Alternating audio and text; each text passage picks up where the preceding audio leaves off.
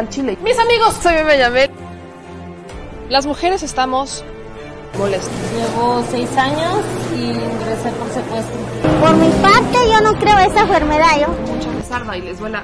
Bueno, ya saben. Nosotros salimos por la necesidad. ¿no? Gracias a Dios, a lo mejor vamos a volver a comernos dos veces al día. De la crisis que se vive en los hospitales en Tijuana.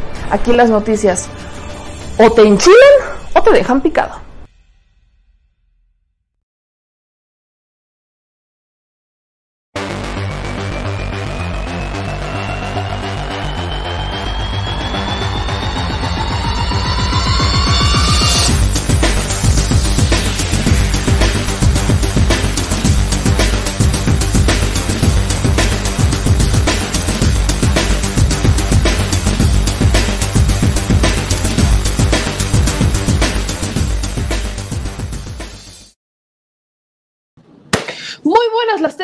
Mejores las pasen, amigos. ¿Cómo están? Bienvenidos al Chile con Segura Servilleta, también me llamé. Empezamos, ven, estamos empezando un minuto antes de lo que estamos empezando usualmente en la semana. Me siento orgullosa, vamos avanzando. De minuto en minuto, yo creo que de aquí a en 15 días ya empezamos casi, casi, bueno, en un mes. El horario. El horario es que el horario de verano nos tantea un poquito, el horario de verano nos tantea un poquito, entonces, el, el, asunto es que ya estamos aquí, yo les doy la bienvenida a todos y cada uno de ustedes que esperan el momento de las noticias al Chile para cerrar el día, o algunos comenzarlo, porque aunque el productor no nos crea, nos ven desde Holanda, desde, no, no, no, no, tú, y pásame la hamburguesita que me aventaste hace rato. El asunto, mis amigos, es que aquí estamos para decir las cosas al Chile. Yo les pido que nos ayuden a compartir porque hoy vamos a tener un programa eh, con mucha información, con entrevistas, con análisis y un poco apretujado, lo, quiero decir así, eh, sustancioso, pero lo más chiquito posible. ¿Por qué? Porque mañana me toca mañana con Reina Ida y pues hay que madrugar. Entonces, mis amigos, ustedes van a disculpar. Uno tiene que madrugar lo más posible y yo por eso les pido que hoy sí voy a cumplir la promesa de muchos que, que les he, he hecho a muchos de ustedes que dicen ya las noticias y ya, más o menos algo así va a pasar el día de hoy. Así que gracias por mandarnos sus superchats, por compartir sus momentos con nosotros, por reaccionar en Facebook, ya veo 155 personas, a, a, Rosy éxito le da risa, entonces yo espero que ya tengamos también a David Muñiz, le da, le, como que les hizo simpatía eso de Reina de ¿verdad? Pero a mí no, o sea, se burlan de la desgracia ajena, este también se está burlando, claro, porque tú no vas ahí, ¿verdad? Pero nosotros sí, hay que estar pendientes mañana. Reactivemos la cadera de oración para que el presidente López Obrador nos dé la palabra. Porfis porfis, please. Mis amigos, voy a entrar con el tema a discusión. Eh, antes de ir con nuestros entrevistados, esta sería la tercera ocasión, tenemos registro, tercera ocasión que los panistas de la alcaldía Benito Juárez atacan a alguien. Ya atacaron al equipo de la candidata Paula Soto, atacaron ya también a algunos compañeros, atacaron su coche en particular, candidata Morena a la alcaldía de la Benito Juárez, y hoy ya también atacaron hasta un periodista de pie de página. Hasta eso hasta en eso hemos terminado. Quiero compartirles el video que comparte el, periodista, el reportero de pie de página, en donde intentaron hasta amenazarlo, ¿no? intimidarlo, llamándole a una patrulla. O sea, ya no puede uno hacer su trabajo ir a reportear a las calles y menos en la alcaldía Benito Juárez, porque entonces los panistas salen de su cueva de la alcaldía, de su protección del candidato, que es de hecho el alcalde, para atacarte. Ya uno no puede en la Benito Juárez, miren nada más qué cosas. Ah, más vean, vean de, de, cómo se las gastan, porque aquí sí hay video y son los panistas que casualmente están en el ayuntamiento. De tu periódico, de tu... De pie de página, reportero de pie de página. ¿Me puedes, antes de que me grabes, no, te estoy, no me estoy negando a que me grabes, nada más antes de que me grabes. Antes de que te grabe, mira, aquí está. Reportero de pie de página. Arturo Contreras, reportero de pie de página. Hola, buenas noches. No, no, aguántame, no me enseñes. No, tú me dijiste que sí te sí, podía sí, grabar sí, si te demostraba mi identificación. Espérame. Ahora, muéstrame que si eres tú. ¿Qué haces? ¿Qué haces? Pues es que tú le haces así. Me da mucha risa. ¿Qué, qué buscas? ¿Qué, ¿Qué buscan, amigo? Pues como que qué hacen, a ver qué hacen los reporteros, dígame usted. ¿Qué busca un no, reportero? Es su trabajo. Vamos a pedir el apoyo de una patrulla. Vamos a pedir el apoyo de una patrulla. A ver qué tal.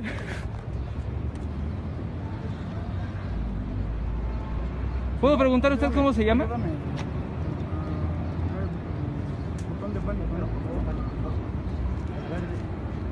Los coordinadores del PAN van a tocar un botón de pánico porque no quieren ser entrevistados para una pieza periodística. Una cosa maravillosa. Pues ya con una unidad. Ah, mire, ya viene una unidad. Chicas, nada más cuida la unidad que venga, ¿no? ¿Y van a pedir una patrulla para mí? No, no es que me, me pongan a que me entrevistes. Nunca llegaste con el afán de entrevistarnos, llegaste a preguntar nuestros horarios, nuestra. ¿Usted estuvo aquí? ¿Usted vio cómo lo hice? ¿Eh? ¿Usted estuvo aquí? ¿Usted No, vio por cómo hice eso? Me están diciendo mis compañeros. Esas son las imágenes de cómo el coordinador, el coordinador de los panistas en la Benito Juárez se negó a ser entrevistado y llamó a la patrulla porque es que yo no supe cómo llegaste. Pero eso no es todo. Quiero compartirles que hubo una persecución al reportero. Este es un video que ahora rescato de este hilo y lamentablemente pues la tarea del reportero de pie de página fue salir huyendo. Miren ustedes cómo tuvo que salir huyendo el reportero ante, el- ante la amenaza de estos personajes.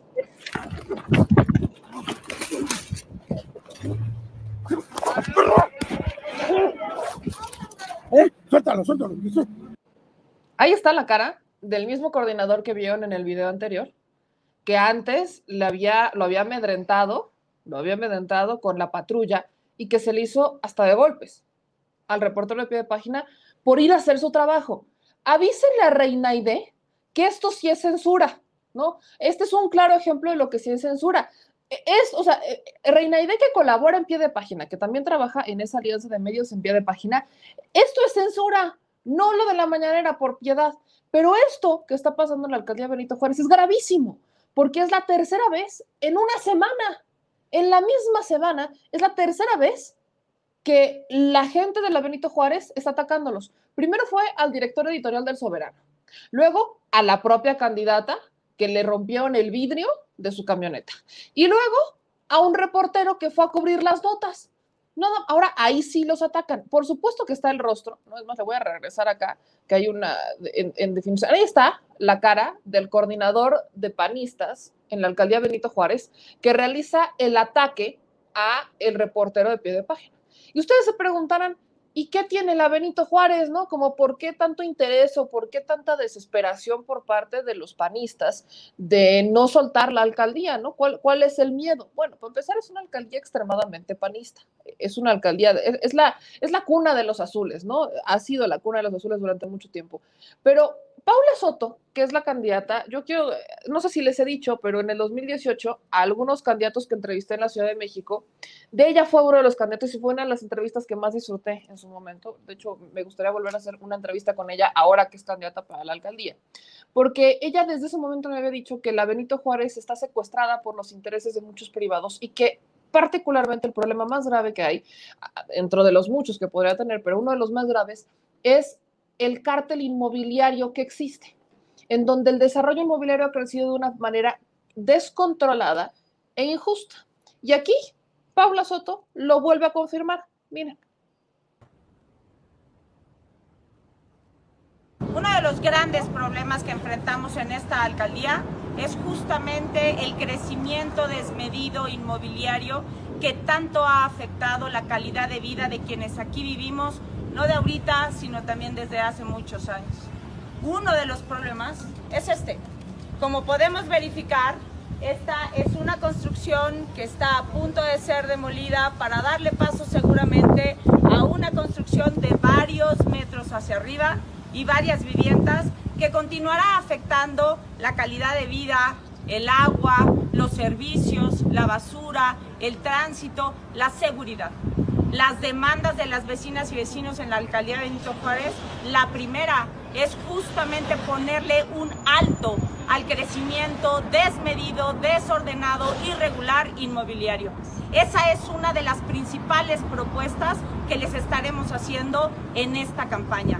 Vamos a detener el crecimiento irregular inmobiliario que ha permitido que estos señores que se publicitan en esta futura construcción se sigan enriqueciendo a costa de nuestra calidad de vida en Benito Juárez. Hagámoslo juntas. Aparte, ya vieron lo tapizado que tienen. O sea, en un edificio, cuatro lonas. dos por candidato, del diputado y del alcalde. Cuatro lonas en una misma vivienda. ¿Neta? Neta, es necesario. Vamos a tapar, ya mejor lo hubieran pintado de azul y lo hubieran puesto ahí un mural mínimo que valiera la pena, que embelleciera, aunque sea con color, pero no, cuatro lonas en el mismo lugar. Estas son una de las muchas cosas que obviamente pasan en la Ciudad de México. El tema del crecimiento desmedido de las urbes, de la, de, del tema inmobiliario es algo que no se ha podido controlar y en una ciudad tan habitada como es esta es complicado. Pero lamentablemente existen estos despojos de propiedades, existen estos temas en donde van a derrumbar un edificio y van a hacer otro, lo van a vender al mejor postor. Algo que ocurre también en las playas, muy similar. Venden los pedazos de playas eh, en otros estados a un privado. Y así es como se las gastan. Esta es una de las muchas cosas que no quieren soltar en la Benito Juárez y hay que seguir alzando la voz, porque yo no he visto, por ejemplo, en la alcaldía Cautemoc, no he visto en Tlalpan que se den ese tipo de rencillas tan violentas, pero sí las vemos en la Benito Juárez. Entonces, ¿los panistas resultaron muy civilizados o aquí se quitaron la máscara? Preguntas que uno, por supuesto, se hace en una noche, una noche cualquiera de miércoles, una noche cualquiera de miércoles. Y amigos, hay más información. Eh, el día de hoy tengo el gusto de poder estar con dos, dos activistas que la neta han hecho un trabajo bien rudo y es convocar a la ciudadanía. Ellos juntaron más de dos millones de firmas ciudadanas para que se promoviera el juicio político, este juicio hacia los expresidentes, no solamente político, sino judicial, un juicio hacia los expresidentes, algo que el INE ha intentado frenar lo, he intentado hacer de una forma muy, muy disimulada. Yo leía la otra vez eh, la resolución donde el INE dice, va, vamos a hacer la consulta, eh, en, eh, vamos a hacer la consulta en agosto, si no estoy ahorita me confirmarán ellos, vamos a hacer la consulta, pero puede que no sean todas las casillas porque no tenemos dinero. Se declaran en quiebra y aparte de declararse en quiebra con los sueldazos que tienen los consejeros, pues como que avisan que puede que puedan poner menos casillas de las que tenían planeadas porque no les alcanza y el gobierno no les autorizó más dinero. Entonces, ahora sí que, pues si quieres tu consulta, así la tenemos que hacer con tres casillas, pues así será. Y todavía Lorenzo Córdoba, vaya colmo de las circunstancias, y me acuerdo que se los dije en el programa Chile, dijo que el INE está acostumbrado a hacer más con menos. ¿Y qué es más? Están acostumbrados a convertir lo imposible posible. Bien filosófico, Lorenzo Córdoba en el INE. Pero de estos temas tenemos que hablar y por eso yo le agradezco muchísimo a mi querida Ariana Baena y a mi querido Omar García. ¿Cómo estás, Ari? Hola, bien. Acá regresando a la ciudad de, de la gira por la verdad y la justicia. Y mi querido Omar, ¿cómo andas tú? ¿Qué tal, meme? Gracias. ¿Todo bien? También acá en la consulta, como siempre. Oigan, a ver, cuéntenme cómo van. Están haciendo, eh, están convocando a la gente a que no desista. ¿Qué es lo que está pasando en este momento? ¿Cómo va el tema de la consulta? Empiezo contigo, mi querida Ari. Pues en este momento y a raíz de la... Ahí se nos, se nos congeló Ari. Voy contigo, mi querido Omar, en lo que Ari eh, retoma la señal porque ahí se nos congeló. ¿Cómo va la consulta? ¿Cómo va el proceso? ¿Cómo va esta convocatoria a la gente? Sí, pues como bien dijiste, fue una larga pelea que el INE ha estado poniendo muchas excusas para organizarla. Finalmente anunciaron que van a instalar 91 mil casillas en todo el país y que van a promocionar la consulta solamente 15 días en radio y televisión es decir, del 15 de julio en adelante hasta el 1 de agosto, que es el día de la consulta popular. Es por eso que nosotros desde el 1 de marzo empezamos la campaña Juicio sí, impunidad no, donde ya empezamos a recorrer los estados, los municipios, los distritos, empezamos a hacer, a hacer reuniones con organizaciones, con colectivos estudiantiles y demás, para promocionar que la gente salga a votar masivamente, porque, pues como bien lo decías en la introducción, pareciera una trampa del INE solo promocionar bien poquito y no instalar las casillas debidas. Es la primera vez que se va a llevar a cabo una consulta y además para que la consulta sea vinculante deben votar por lo menos 36 o 37 millones de personas. No es nada fácil y por eso vemos la trampa del INE. 15 días de promoción para que la gente salga a votar no son suficientes. Ya la tengo ahí de regreso, mi querida Ari. ¿Cómo ha sido la respuesta de la gente en este proyecto que ahora emprenden de impulsar y de convocar a la gente y empezar a promocionar lo que el INE solo quiere hacer durante 15 días? ¿Cómo ha sido la respuesta de la gente? Ha sido muy buena. Este, hemos estado ya en diferentes estados del país, Michoacán, Colima, este, acabamos de regresar de, de Puebla, y diversos otros estados, en el Bajío, Zacatecas, Guanajuato, este, San Luis, y en todos hemos encontrado una constante. Las y los compañeros están muy participativos, receptivos a la información, pero pues hay que hacer las brigadas, hay que asumir la tarea de llevar la información de qué es lo que pasó con la recolección de las firmas. Eso sí es lo que nos hemos encontrado mucho en territorio, que muchas personas que aportaron su firma o que ellos mismos pusieron las mesas no saben cuál fue la resolución de la Suprema Corte de Justicia y no saben que ahora la, el INE asumió la responsabilidad de realizarla. Entonces, cuando nosotros llegamos a los territorios, a los municipios, eh, hablamos con ellos y ahora nuevamente se motivan y salen a, o bueno, se comprometen a continuar con los trabajos de defensa y organización por la consulta popular.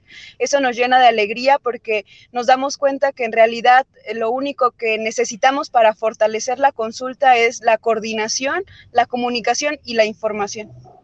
Ahora, quiero hacer una pregunta. Regreso contigo, Omar, así me voy a ir uno y uno. Omar, cuando me dices que se necesitan esta cantidad de votos, más de 30 millones me dijiste, eh, para que sea vinculante, ¿qué quiere decir? Que sea vinculante. ¿Qué pasa si se cumple esa meta de conseguir esos votos en la consulta popular? ¿Cuál es el paso que seguiría? Sí, para que la consulta popular sea vinculante, es decir, tenga fuerza y se proceda justamente como lo establece la pregunta, para que se emprendan las actividades o las acciones pertinentes contra los actores políticos del pasado, tienen que participar por lo menos el 40% de la lista nominal, 36 o 37 millones de personas. Estas pueden, solamente podrán votar por el sí o por el no, porque la pregunta es muy clara. ¿Estás de acuerdo o no en que se emprendan las acciones pertinentes? Entonces, pues solo podrán marcar sí o no. Así, por ejemplo, puede resultar que 20 millones de personas digan sí y solamente 18 millones digan no. Aún así, la consulta es vinculante y la mayoría habrá dicho que sí. Ese es el problema de la consulta popular. Es la primera vez que se va a realizar y seguramente va a haber muchas campañas en nuestra contra para que no se realice o para que la gente no salga a votar. De hecho, otra trampa del INE es prohibirle a los partidos políticos involucrarse en la consulta popular. Es decir, ningún candidato durante las campañas electorales, ningún partido podrá pronunciarse ni proveer de estructuras ni de, ni de trabajo territorial para llamar a la gente a votar. Esto ningún partido lo impugnó cuando deberían hacerlo, porque es de las filas de los partidos políticos de donde surgen estos actores políticos que dañan o que benefician al país. Por eso pensamos que entonces la ciudadanía es la que tiene que organizarse. La verdad es que nos las dejan difícil y por eso pues así como nosotros llamamos a la gente a participar en septiembre en la recolección de firmas, las llamamos ahora a que nos apoyen a brigadear, a perifonear, a pintar barcas con la consulta, a, a organizarse en sus colonias y tal, y a provocar en el debate público de que es necesario un juicio contra los actores políticos del pasado, incluidos los expresidentes, por todo el daño. No podemos perder la memoria de todo lo que nos han hecho al pueblo de México. Y el primero de agosto tienen que salir a votar.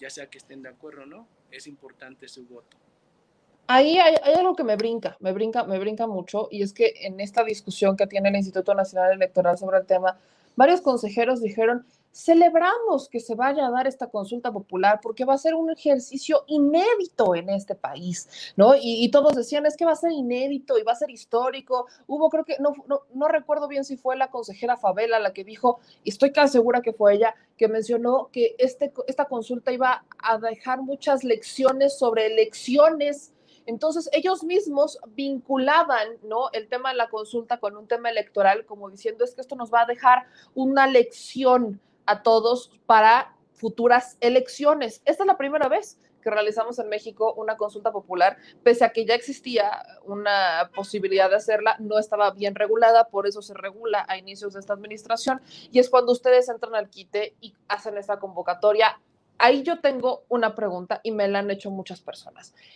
¿Qué va a pasar con la gente que quiere votar desde Estados Unidos?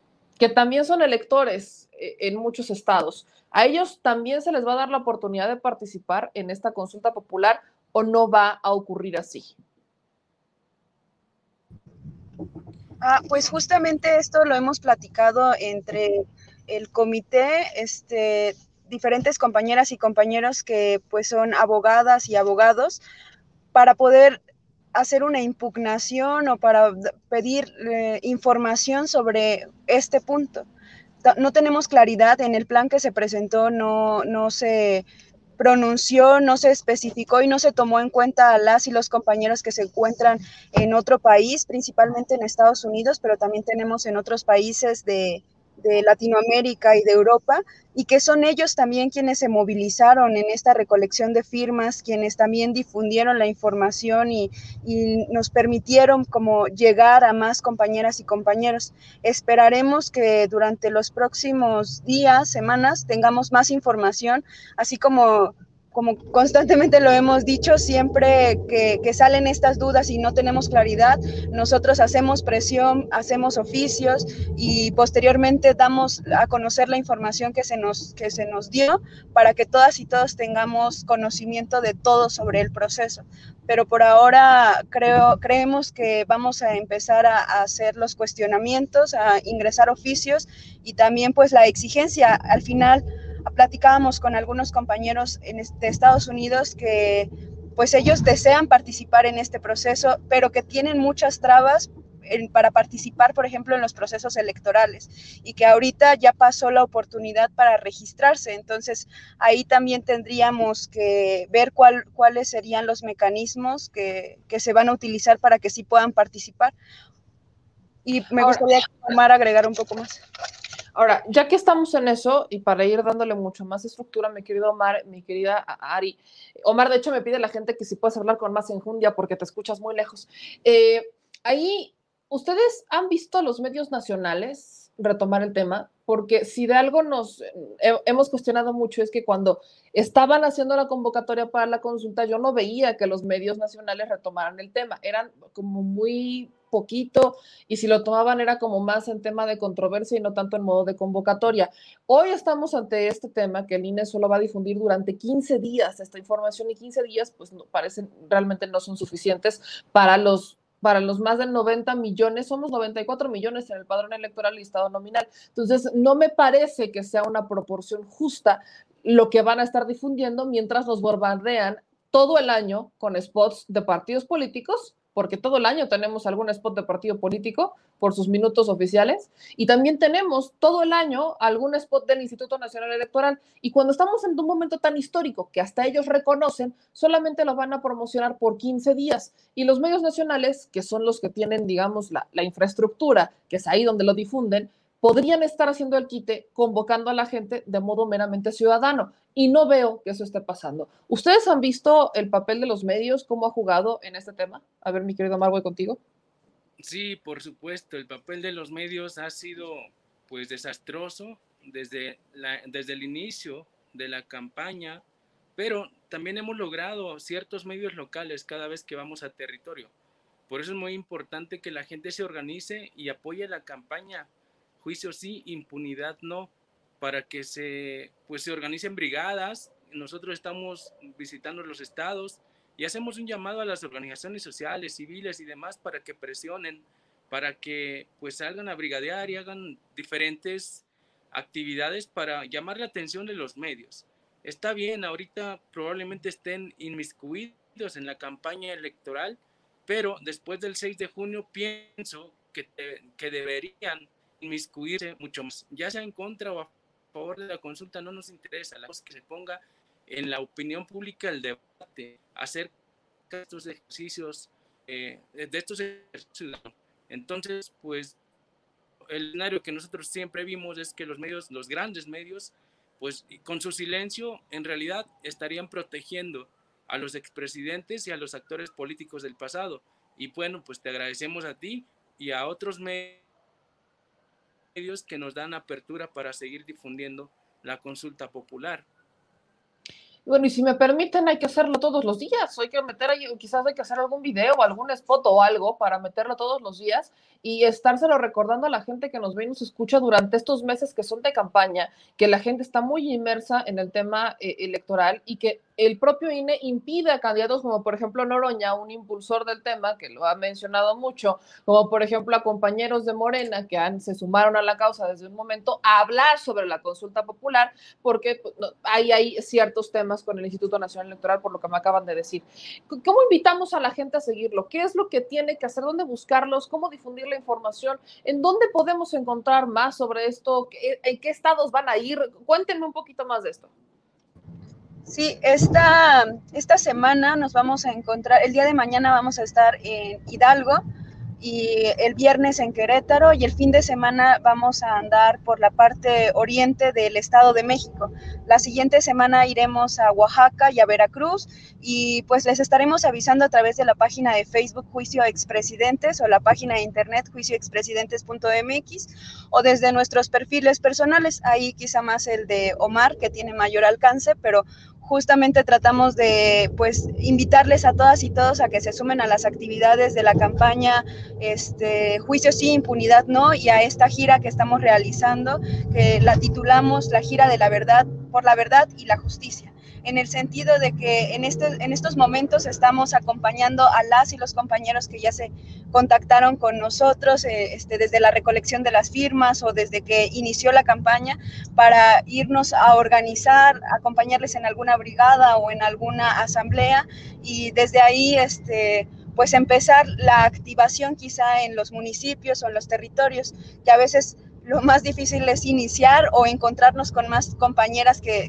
tengan la misma intención que nosotros, que nos demos cuenta de que no somos una sola persona, que somos muchas, que somos dos millones las, que firmamos y que esas dos millones, 2.1 millones de personas somos promoventes de esta consulta popular.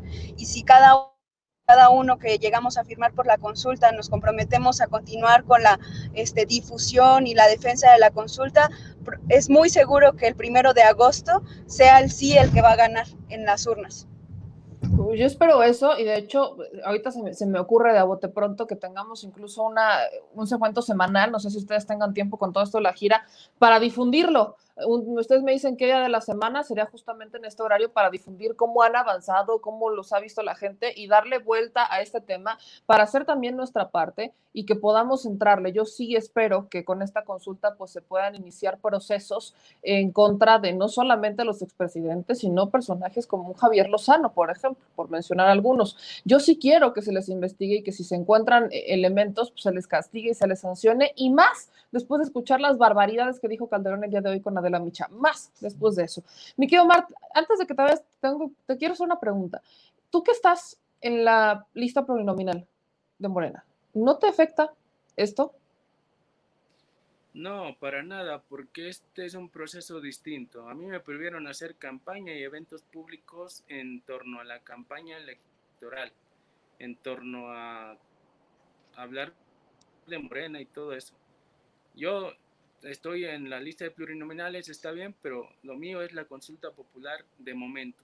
He preguntado a abogados y abogadas y me han dicho que no hay ningún impedimento mientras pues, no metamos dinero y no metemos dinero a ninguno de estos eventos, ¿no? Es la gente la que se está organizando y por eso llamamos a las bases de los partidos políticos, a quienes quieren hacer ciudadanía en este país, a que se inmiscuyan en estos temas. Esto no tiene tinte político, esto va más allá es crear un referente para tener muy cortitos a los actores políticos, a mí y a todos los demás que vamos a, emprender un ejercicio público, porque ya es hora, meme, de que tengan pues candados para que no se pasen de lanza y no anden de cínicos como Felipe Calderón diciendo que bañaría en sangre al país nuevamente en caso de llegar a la presidencia nuevamente. Entonces, imagínense cómo podemos poner un referente si no participamos. Entonces, pues es, es el llamado y también al resto de, de youtuberos, de gente influencer en, en, los medios y en las redes a que se sumen. Porque pues nada más eres tú, es Vicente Serrano, ¿y dónde está campechaneando? ¿Dónde está el chapucero? ¿Dónde están tal? O tienen línea del partido, o tienen línea por ahí.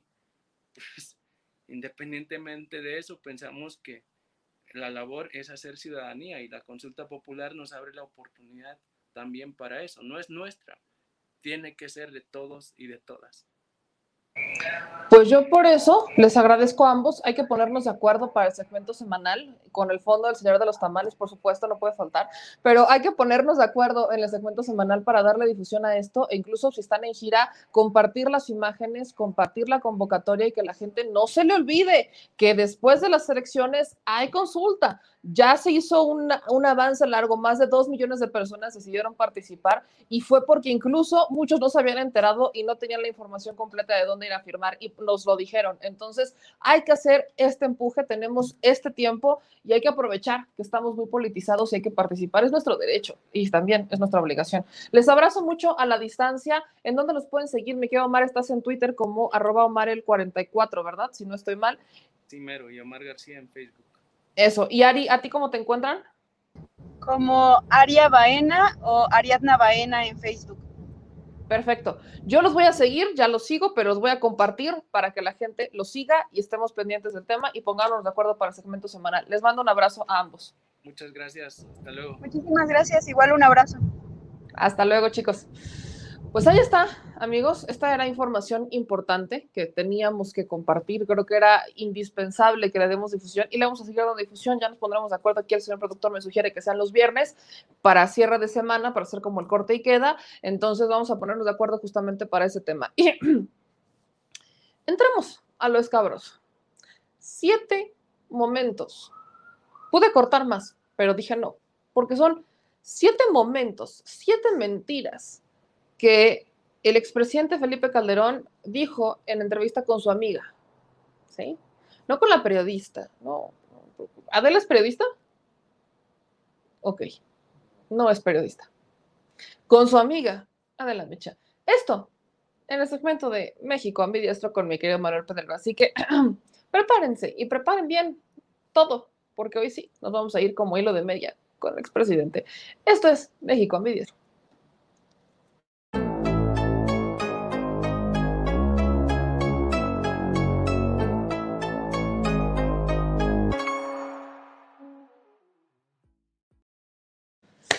Querido Manuel Pedrero, hoy, hoy le escribí, voy a confesar, me voy a confesar, cuando dije es miércoles y vi la entrevista de Adela Micha con, con este Felipe Calderón, dije tengo que escribirle a Manuel Pedrero para que hagamos este segmento juntos. Entonces le escribí y me dijo, va, va, va, y empezó a ver, eh, lo, lo, obligué básicamente a ver el programa de Adela Micha, vean su pobre carita todavía así como, lo obligué a ver el programa completo, ese segmento de Adela Micha con Felipe Calderón para que estuviéramos en sintonía.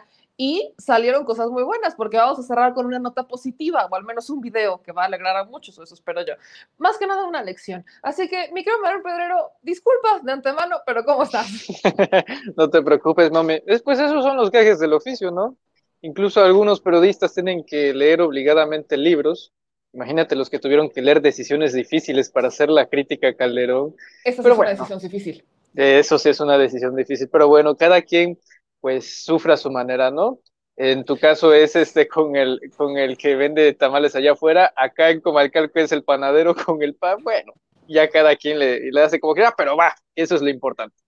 Eso es lo importante y vamos a empezar. Vamos a, vamos a entrarle, porque mañana también tengo otro sufrir y es despertarse como a las tres y media de la mañana para llegar temprano a la mañanera. El día de hoy, eh, Adela Micha entrevista a su compadre. Ah, eh, ojo con lo que les estoy diciendo. A su amigo y su compadre de pedas, Felipe Calderón. No lo digo yo, lo dice Adela. En esta entrevista recibe al expresidente con abrazo y todo, sin cubrebocas. Él obviamente iba con el cubrebocas, pero ya sin cubrebocas, argumentando el tema de la vacuna. Como ya está vacunada, no pasa nada. Pese a que ella ya ha contagiado a muchas personas. Y esto no se los van a decir en otro lado y no pregunte cómo me enteré, pero ella contagió a Lorian, sí, la que escribió el libro, el libro de Gatel. Adela Micha contagió a Lorian por justamente valerles un soberano cacahuate las medidas sanitarias. Y parece que Adela Micha no se informa, pese a que tiene un programa diario en el Heraldo, no se informa la señora que la vacuna no es para evitar los contagios, sino para reducir la mortalidad. Eso lo hemos dicho acá, lo ha dicho el subsecretario Hugo López Gatel, lo ha dicho la OMS, pero la señora no lo sabe.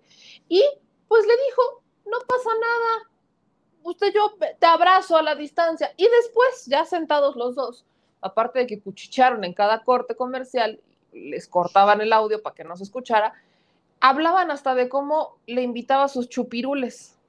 ¿No me creen? Vamos a ver este primer clip y ahorita lo comentamos, mi querido Manuel Pedrero. Felipe Calderón, ¿cómo estás? Sí. Felipe, ven. Ahí voy, ahí voy. Te, te quiero enseñar aquí nuestro montaje. ¿Qué huele? ¿Cómo están? ¿Cómo está? Hola, buenos días. Hola. ¿Cómo Ahí va el beso. estás? Ahí va el beso y el Qué abrazo. gusto. ¿Qué te digo? Sí, que- Pues, ¿qué te hay que digo? quedarse muy... Sí conoces a Maca, ¿no? Ah, ¿Cómo claro que estás? sí, creo que sí. ¿Ves-. ¿Viste qué bonito? Te voy a hacer un recorrido. Ah, bien. Estamos al aire, ¿eh? Perfecto. Pues es que tú eres una expertaza en tele, pues qué chiste. Pues estamos al aire, pero bien. ¿a poco no está bonito? Y no hemos tenido oportunidad de recorrerlo todo con, el, con el auditorio. A ver si los libros son de cartón o son de No, no, no, no, no, no. ¿Eh? Abre uno. Ah, claro. Abre uno y verás cómo voy a poner Felipe libros de mentiras. Bien, muy bien, muy Y bien. mira lo que hay aquí. Eso. Esto, ¿eh? esto. Esto es ¿Viste? bueno, ¿eh? ¿Viste Ay, lo que me encontré? sorpresa. Sí, sí, sí, sí, sí. Está bonito, ¿no? Está muy padre. ¿Viste qué padres esculturas? Sí. A ti que sí. te gusta mucho el arte. Porque sé que te gusta el arte, sé que te gusta la literatura. Soy malón, ¿eh? Soy malón. Pero Bueno, sí. pero te gusta, ¿Eh? te gusta, Sí, sí te me gusta. gusta, sí me gusta. La última vez que te entrevisté fue justo cuando publicaste el libro, fue Sí, en el sí, sí. 2019. ¿Cuándo lo publicaste? No, en 20. 2020. De hecho, en plena pandemia, el 18 de mayo, hace menos de un año. Hace menos de un año. Sí, sí, sí. Ay, Lo ¿nos bueno que se en acuerda. pandemia? No, ¿Y tu creo que fue en No, tele, en, en, en teleprompter o en... ¿cómo se Ah, en Zoom. Zoom y es Zoom. cosas En Zoom que le ¿no? llaman. Te voy a pasar mi teléfono, compa. Oye, de o no usted. ¿Eh? De tú o de usted. Como quieras, Adela. Ya. Nos conocemos desde que éramos niños, entonces... No tanto, pero sí. Mira, voy a hacer para acá para poderme quitar el tapabocas, Nos hemos ¿te tomado. Sí, claro. Nos hemos tomado hasta nuestro tequila juntos hace Sí. mucho. Sí, ahí en Polanco, ¿te acuerdas de una vez? ¿Te acuerdas? Qué buena entrevista esa, en el, en el hábitat, ¿te Sí, acuerdas? sí, sí, sí, cómo no. ¿Qué eras? ¿Candidato, precandidato? ¿Qué Ah, eras? ya no me No acuerdo. se acuerda. Pues había renunciado a energía, yo creo, ¿eh? Sí, sí, sí, sí. Había renunciado Así a Esa vez oye. fue una gran entrevista. Y la que nunca se me va a olvidar fue, no sé si tú la recuerdes, una entrevista que hicimos en el- cuando yo tenía el noticiero en la mañana. ¿Todo bien? ¿Todo bien? Sí, sí, sí, sí. Tenía el noticiero de la mañana en contraste, ¿te acuerdas? Sí, sí, sí. Cuando tomaron Sí, San Lázaro. San Lázaro. Fue de las primeras veces que te veía y nos conocíamos, yo no, ¿no? tenía el gusto de conocerte. Sí. En persona. Eh, Sí, de Exacto. viva voz. sí. Y lloraste ahí en esa, ¿te acuerdas de esa? Pues sí, sí, sí, me acuerdo que lloré. Fue terrible. En aquel tiempo costaba mucho trabajo admitirlo y ahora también, pero sí. ¿Te cuesta estaba trabajo? Muy, muy molesto. Sí, Estabas enojadísimo. mucho, era, mucho. era entre rabia, coraje y dolor también. Sí, lo narro en el libro un poco, bueno, que lloré, bueno, algo digo. No, no dices que lloraste. Pero digo que estaba muy emocionado. Sí, lloró, sí lloró. Sí, sí. Bueno, es que, fíjate que eran aquellas incursiones a caballo a tomar la Cámara de Diputados. Yo le había hablado a Santiago Krieg, que era secretario de Gobernación, con Fox. Se supone que eran mis compañeros. Y sí, cómo no, Felipe, ahí a las 11 van a estar los de la Policía Ajá, Preventiva. Y pues salieron las 11 y dieron la 1 y ¿dónde No, están? No, ya van, seguro ya hablé con Gert. y las 3 y nunca llegaron. Nos dejaron a manos de estos salvajes que iban en tractores, iban en caballos. Los del PRD asusándolos, en el que Martí Batres, los del PRI todos asustados atrás de Beatriz Paredes, ¿no? Sí, que los sí. cobijaba Pero de todo manto. esto y mucho Digamos, más. Vamos a hablar contigo Ah, luego de una pausa. Bueno, y lo de hoy, lo de hoy, lo Dijo de tantas cosas. tantas cosas. Luego de una pausa, no se vaya. ¿Te da tranquilidad? Ahí están en el corte comercial. Esto es Ah, Me lo dijo Adela. Con Adela el Micha. Pero él quiere estar. Y ahí les cortan los micrófonos. Eso quería que lo vieran porque se nota la cercanía que existe entre Adela Micha y Felipe Calderón. Mi querido Manuel Pedrero, la primera pregunta que te hago, ¿tú consideras que esto fue periodismo, fue una entrevista periodística? Y es más, lo rescato porque Adela Micha en el Universal declaró en el, el 21 de abril de este año que su trabajo era preguntar. Estos son los periodistas que cuestionaban al poder, los que defiende Broso, Loreta Mola, son, son los periodistas que cuestionaban al poder. ¿Qué, qué, qué tipo de periodismo entendemos con esto? Primero que nada, me cuesta mucho creer que Adela Micha y Felipe Calderón eh, digan que te acuerdas de esa entrevista. Si hubo tequila de por medio, eh, te aseguro que Felipe no se acuerda. Punto número uno. Punto número dos. Eso no es periodismo. El periodismo, fíjate que siempre lo resumen, sobre todo ellos, ¿no? Víctor, Loret, Adela, la crítica al poder. Pero en este caso yo lo veo más como plática de, y, lo digo con, mucha certeza, plática de cantina, con, con, la forma en la que Adela se refiere a Felipe y Felipe a Adela. Es decir, así funcionaban antes. De hecho, me acuerdo ahora justamente del tercer grado que le hicieron a Felipe Calderón en 2011-2012, cuando Adela todavía estaba en Televisa, y la trataba de la misma forma. Eh, de forma paradójica, cuando Andrés Manuel López Obrador fue a tercer grado en 2012, carrera presidencial, elecciones, también estaba Adela. Y Adela le decía, pero respóndame las preguntas, y siempre lo estaba interrumpiendo. De hecho, hasta un hashtag medio grosero para Adela, eh, cuando lo interrumpía, es que no me contesta ninguna pregunta, y no le dejaba ni siquiera responder, lo interrumpía. Y aquí veo que deja a Calderón hablar, y hablar, y hablar, y carajo, o sea, por eso resentimos a veces los efectos de ver la entrevista, pero es que hasta da pena, de veras, da pena. Pero bueno, esto no es nada comparado a lo que está a punto de venir, con lo que van a platicar. Ahí uno hasta descaradamente se da cuenta, ¿no? De hecho, vamos a adelantar un, pequeño pedacito, hasta se da el lujo de, de citar un meme Calderón, ¿no? o sea, simula ser el puerquito de Toy Story Ham de, y, hace la voz, o sea, toda una ridiculez. Y, pero esto lo llaman. La voz del puerquito de Toy Story. Sí, o sea, ahora sí que, qué oso, qué pena, porque eso era el presidente de la República. Y ahora, pues, en estos. Eh, en, estas intervenciones que tiene con Adela Micha, o sea, hasta el, mira, no te lo dejo decir, el lenguaje corporal de Adela Micha, así, ay, Felipe, o sea, le está mirando justamente así como chica enamorada. Entonces, ¿qué, qué más podemos decir ante eso? Mela. Ahora, aquí yo veo y leo sus comentarios. Por ejemplo, el de Leti es uno de tantos comentarios que tenemos donde dice, qué horror, meme, me obliga a saber estos días eh, desperdicios de la sociedad, estos dos desperdicios de la sociedad, no lo soporto. ¿Por qué lo hago? Les voy a decir por qué. Justo por lo que dice Felipe Calderón, porque es un personaje que intenta llegar al poder de nuevo de forma directa o indirecta a través de la esposa y aquí lo acepta.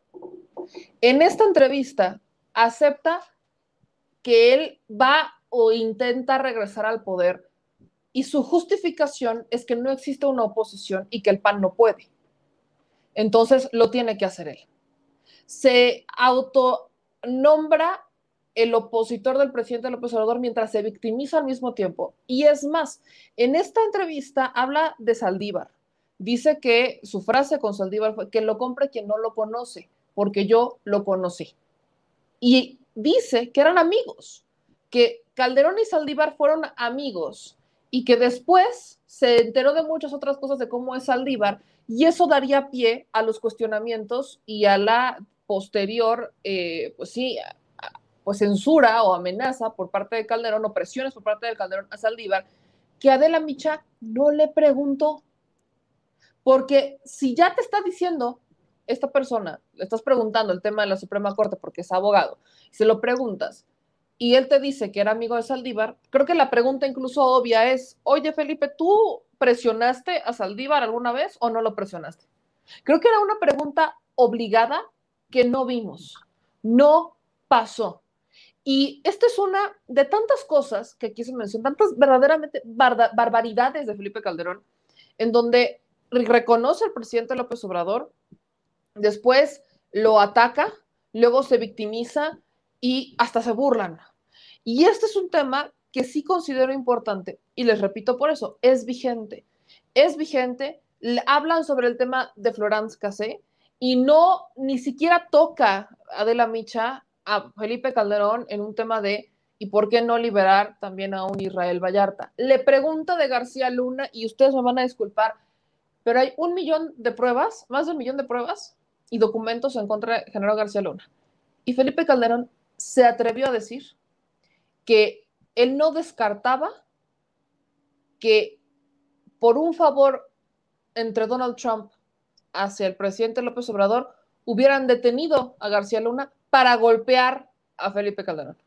Y que si han retrasado tanto el juicio de Gerardo García Luna es porque no tienen pruebas sólidas y ese millón de elementos no son contundentes. Y que por eso han estado retrasando el juicio en contra de Genaro García Luna en Estados Unidos. Eso y peores cosas, dice Felipe Calderón en esta entrevista. Y por eso vamos a empezar con el primer momento que habla Felipe Calderón y de las primeras cosas que creo importante que veamos y escuchemos y que analicemos. Así que una disculpa de antemano por obligarlos a ver esto, pero creo que amerita el análisis y la reflexión y sobre todo cuando este señor dice que no hay elementos y que no hay un solo elemento para poder juzgarlo. Échense esta. Eso no me parece sano, Adela, y hasta ahí lo voy a dejar. Eso me preocupa como mexicano. Lo tercero es que yo anhelo en que haya condiciones en el país en que verdaderamente podamos platicar, dialogar, discutir las cosas. Me encantaría hacerlo con él y hacerlo públicamente, ¿no? En primer lugar, no hubo tal fraude en 2006. Yo gané legal, legítima, limpiamente. Eh, ahí en el libro que tienes por ahí, en Decisiones Difíciles, narro casi, casi paso a paso las vicisitudes de ese día. Él, su equipo, tenía encuestas esa noche, eh, Ana Cristina Covarrubias, en paz descanse, donde decía que yo había ganado sus encuestas y salió a mentira decir que él había ganado, en fin. Y en estos 20 años o 18 años que han pasado, 15, no sé cuántos, pues no ha mostrado una sola prueba de que yo haya hecho trampa. Entonces, bueno, es una fijación, es una obsesión que le afectó, yo creo, personalmente, y creo que pues yo no soy el indicado para remediar esos eh, males, ¿no? ¿Perseguido político? ¿Te sientes? Sí, sí, bueno, evidentemente que lo he dicho porque eh, acumula el gobierno, no solo mediáticamente, que ya es una persecución política per se. Bueno, no sé cuántas veces me ha mencionado el presidente. El otro día, hace como seis meses, este Luis que llevaba la cuenta ahí con... Espín, ¿no? Luis, no, no es Luis Espino, que llevaba la cuenta ahí con López Dóriga. Eh, pero de, me había mencionado 187 veces, hace como seis meses, y creo que tu... Eh, este es un recuento. El recuento es del mes y medio pasado. Sí, sí, sí. Entonces, este, pues eso es una... Tener un poder tan fuerte enfrente, atrás de ti mencionando, yo creo que sí es una especie de, de acoso no del nivel de David Monreal que comentaban esta mañana, que me parece inaceptable, asqueroso, y si no hay una reacción de todos, del propio presidente y de todos los partidos, y de las mujeres de Morena especialmente, y de la propia candidata, pues, pobre país este, ¿no? Es una porquería lo que hizo ese tipo. No hubo fraude, lo relaté en mi libro y soy un perseguido político. ¿Neta? ¿Qué opinas de esto, Manuel Pedrero? Bueno, antes de que empezaran a hablar, Adela había presentado como un video de un minuto y medio donde López Obrador pues está eh, diciendo Calderón, Calderón, Calderón en diferentes etapas de la, de la conferencia mañanera. Obviamente para que parezca y dándole el argumento a Felipe Calderón de que es un perseguido político, porque está repetidamente el presidente mencionándolo.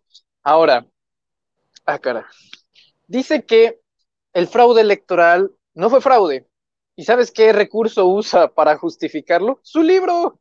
No, gracias, investigador. O sea, no fue fraude y lo digo en mi libro. Gracias por la fe y la legalidad que ofrece Felipe Calderón. No, la objetividad, sobre todo. Sí, sí, sí. Y luego, eh, de verdad que se ve ridículo, de plano, se ve ridículo victimizándose. Soy un perseguido político. Loret es un perseguido eh, periodístico. Calderón es un perseguido político en fin, como que esta era de la dictadura, que según la oposición mexicana está con enfoques raros. Pero ve, vamos a, tumbarlo de una vez por todas con este sencillo relato. Calderón dice, me alegra mucho que el presidente López Obrador me recuerde. Y luego dice, eh, al parecer fue una, una situación que le afectó personalmente. Se equivoca Calderón porque no le afectó solamente a López Obrador, que sin duda es el primer agraviado por el fraude electoral. Pero detrás de López Obrador hubieron millones de mexicanos, meme. Y esos también fueron los que fueron afectados por el fraude electoral, por su administración y por la guerra contra el narcotráfico. Entonces, que Felipe Calderón diga serse perseguido político, ¿qué perseguido político en una dictadura del mundo tiene un espacio televisivo en redes sociales, en el Heraldo de México y con una periodista. ¿En qué dictadura del mundo se permite eso? Número uno. Número dos, ¿en qué dictadura se permite promocionar esas ideas? ¿No? Es ridículo que se diga este Calderón perseguido político, pero ve, esto no es nuevo. Eh, ¿Y por qué lo digo? Porque esto ya viene incluso desde el año pasado, en agosto, cuando él quería hacer el Partido México Libre. ¿Por qué? Porque él como ya sabía que no le iban a dar el registro, que fue, si no me equivoco, en el primero de octubre de 2020, eh, él ya venía alimentando esta retórica de soy un perseguido político, López Obrador está detrás de mí, para que el día que no le dieran el registro, ah, ya ven cómo el dictador está eh, controlando al TRIFE, controlando al INE, fíjate eh, la locura. El INE fue el que niega, ajá, en Ah, una ay, primera deja- instancia. Antes de que continúes con el tema del INE, yo me acabo de acordar de algo porque es importante. ¿Qué perseguido político en el mundo tiene protección por parte del Estado?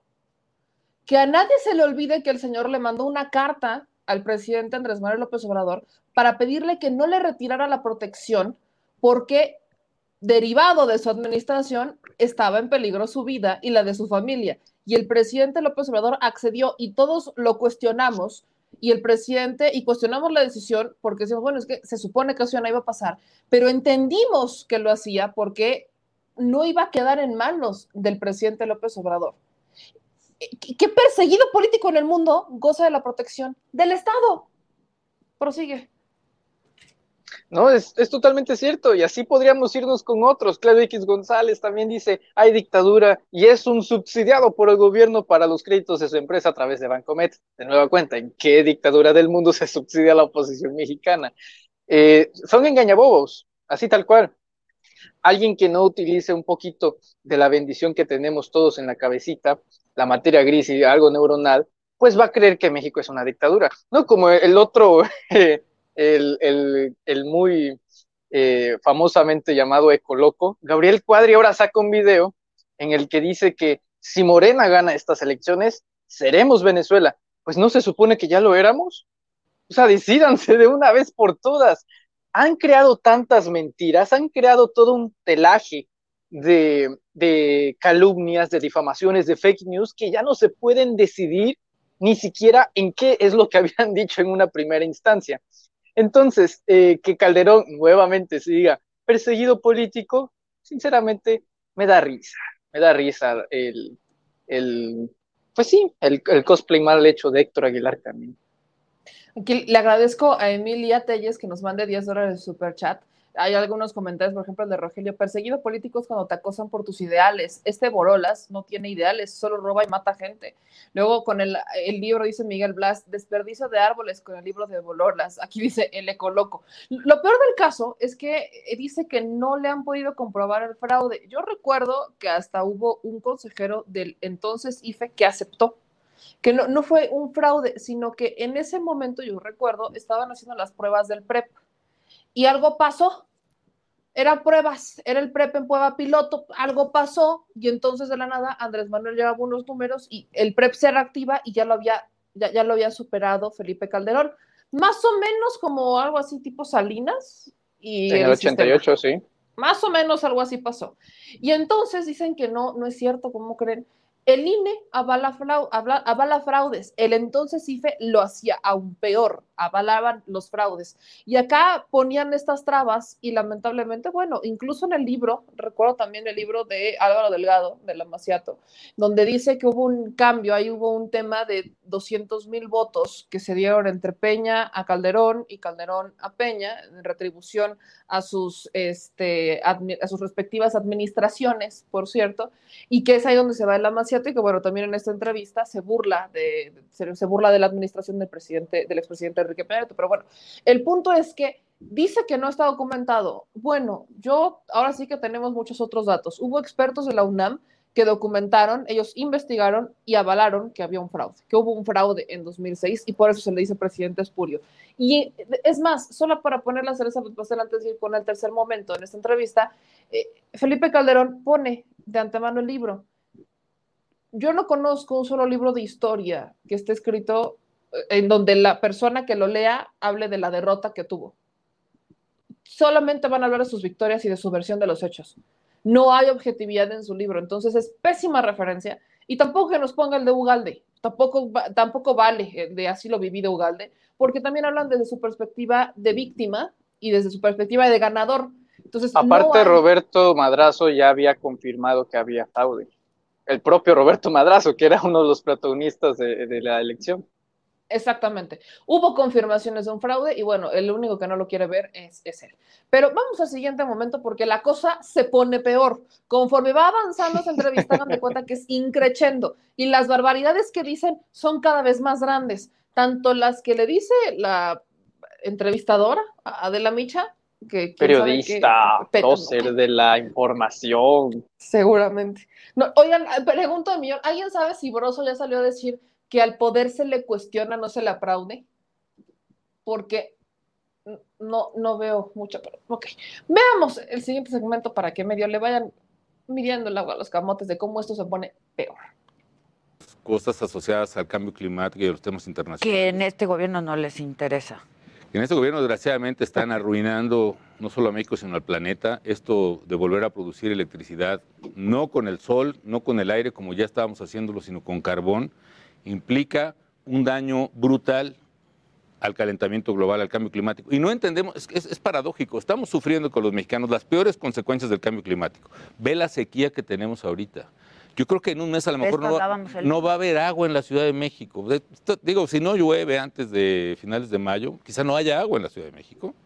Y es una consecuencia del cambio climático. Y para colmo, en lugar de remediar eso, le echamos más carbón a la atmósfera, que es lo que hace como un suéter que hace que se caliente el planeta y eso altera los climas. Entonces, eso me preocupa mucho, el hecho de correr a las empresas renovables, de volver a producir con carbón, el hecho de este programa que muy bien intencionado el presidente, yo creo, de plantar árboles, que se llama este, Sembrando vida. Sembrando vida, etcétera. No tiene un diseño ambiental ecosistémico. Entonces, como nada más paga por plantar, los campesinos, los comuneros que son propietarios de selvas y de bosques, arrasan con la selva, arrasan con el bosque para, Para volver a plantar. y vuelven a arrasar otra para plantar otra, ya no cuidan la anterior y entonces el daño ambiental que se está haciendo con este tipo de programas pues, es brutal. ¿no? Bueno, pero te, Eso plantea, te planteas, ¿no? Y de pronto estás en la disyuntiva de me dedico a hablar de estos Sí. temas o sigo haciendo política, hasta de terapia. Sí. No, y quiero hacerlo, la verdad, quiero volver otra vez a mis temas globales, hasta por razones de trabajo, porque eh, las conferencias con esto de la pandemia pues, se han venido, si no acaba, acabando casi, pero sí la paga pues, se ha disminuido muchísimo. Ahora te pasa a ti también. No, vos, mira, Este, yo que prometí y- e no volverme a levantar a las seis No, de la mañana, sí. ¿no? No, internacionalmente este, me va muy bien, me reconocen mucho, reconocen a México lo que hicimos y creo que voy a enfocarme más en el ámbito allá, pero cuando oigo estas cosas, como tú me pusiste, que fue un anzuelo, vas a ver. ¿Fue ¿no? un anzuelo? No, bueno, fue un de recuento. volver y hablar y explicar cosas que ya están explicadas, este, pues te picas y te picas la cresta y vuelves al tema, ¿no? Porque duele mucho México, a mí me duele mucho México, Adela. Por supuesto que yo pude haberme ido a quedarme donde estaba, yo estaba en Harvard, modestia aparte, la mejor universidad del mundo, profesor querido, arropado, este, con mis hijos en Boston, y volvimos, con Margarita volvimos. ¿Por qué? Porque nos duele México, porque nos interesa México, porque aquí nacimos, aquí vivimos y aquí nos vamos a morir. Y, y- y- y ahorita como está el país, pues no se vale dejarlo así, hay que entrarle con todo porque se nos va. ¿Y entrarle desde dónde? Por eso yo te decía, desde Twitter. Digo, Margarita, ¿no? Va a hacer su chamba, este, pero entrarle desde dónde? Porque hablabas de la oposición, nadie está articulando la oposición. Los de la oposición se están peleando unos con otros, ¿no? Este, Sí, bueno, es que hay que hacerla. Si no hay espacios políticos, que esa es la desgracia de los ciudadanos. Si alguien que nos está viendo, los millones de gente que ven Adela, este, quiere participar en política, no tiene dónde. Si va al PAN, porque le late más el PAN, no lo van a dejar entrar. No han dejado entrar al PAN a Ciudadanos hace seis o siete ¿Volverías al años. PAN tú? En esas circunstancias, ¿no? Señor productor, ¿sabes como cuántas personas ven el Heraldo? ¿Como cuándo dará el rating del Heraldo? Así. Ahorita van a investigar el rating del, del Heraldo, pero. para Millones, meme, no retomé- acabas de para escuchar a retomé- Calderón. espérate, no, no, millones. Para cuando yo retomé esta, a menos que el alcohol le ponga ceros a los números. Para cuando yo retomé este video en la mañana, llevaba 7000 reproducciones. No, hombre, millones, ¿eh? Es que cuentan, Ahora- es que cuentan como frena, ¿eh? Cuentan como eh, si estuviera manifestación en el Zócalo, así cuentan los números de YouTube también. Me, me- me imagino que sí. Datos duros. En 2006, cuando comenzó eh, el gobierno de Felipe Calderón, en total de las pérdidas ambientales representaba el 8.1% del PIB, de las cuales el 2.5 se relacionan con agotamiento y 5.6 por degradación. Dice que le preocupa mucho los temas ambientales, mucho, su política ambiental y demás, y se mofa del proyecto de Sembrando Vidas del presidente Andrés Manuel López Obrador. Yo no sé si este hombre sepa qué significa sembrar árboles. Dice que no tiene un proyecto o que no tiene una perspectiva ecológica ni ambiental la agenda de sembrar árboles. Pero yo no sé si sepa que se están sembrando árboles para cada tipo de región diferentes en cada tipo de zona, maderables y frutales, que eventualmente son los, lo verde es vida, y esto no es eh, metáfora ni es ilógico. Cuando se siembran árboles, se está abonando al ecosistema, vienen las abejas, vienen, sobre todo en los árboles frutales, las abejas y demás, para que se genere este revertimiento de estar saqueando el, los bosques, ¿no? Eventualmente es agua, clima, oxígeno. Yo no sé si se acuerda Felipe Calderón de las clases que nos daban de chiquitos, ¿no? Sobre todo el super experto ambientalista, dice, ¿no? De todo, del pulmón. ¿Cuál es el pulmón que, que tenemos? Pues viene desde el ecosistema y son las zonas verdes, que lamentablemente, y eso obviamente no lo dice en su política ambiental, han destruido porque casualmente las empresas energéticas saquean y destruyen espacios verdes para instaurar su industria. Entonces, yo no entiendo cuál es esta política energética de la que tanto habla y volvemos al tema de la objetividad. Oílo, el que trabaja en Iberdrola, por piedad de Dios, ¿cuál objetividad tiene ese hombre para hablar? Y eso no es lo peor del caso. Habla también, pobrecito, la pandemia le afectó. Adela Micha, miren cómo sufre, se tiene que parar de nuevo a las seis de la mañana para trabajar. No, hombre, pobrecitos, ¿no? Oye, pero ah, por favor, yo creo que debemos de poner en, en, en la cúspide del lugar al Al Gore mexicano, a la Greta Thunberg nacionalizada de este país y de este continente, que es Felipe Calderón, que le gusta tanto la ecología, que es un ambientalista de primera, que iba a construir una refinería, ¿no? Dice que eh, lo reconocen a nivel internacional, yo creo que nada más Obama, y eso con unos dólares de por medio, que lo reconocen a nivel internacional por el trabajo que hizo en México. Le habrán reconocido, pues nada más que construyó una barda, número uno, porque habla mucho de ecología el señor, que las, eh, que las promesas verdes y no sé qué tanto, pues se supone que iba a construir una refinería y terminó gastando más en una barda que costó miles de millones de pesos. ¿Y en qué quedó? En absolutamente nada a contraste de un programa social que la base principal, el pulmón y el corazón y el motor de ese programa se encuentra en el sureste. Y es que no iba a ser de otra forma, meme. Obviamente que en la selva chapaneca, en los manglares de Tabasco, en Veracruz, eh, Campeche, obviamente. Y te puedo eh, confirmar, porque te digo, en toda esta zona es donde hay más presencia del programa, no hay un solo campesino, campesino, no quiero mezclar otros términos. No hay un solo campesino que tire árboles, como argumenta Calderón, y Claudio X González, ahí nos damos cuenta de la campaña que se orquesta ahí, para sembrar otro árbol. Eso, para empezar, no te lo permiten, porque los del programa Sembrando Vida primero tienen que analizar el terreno.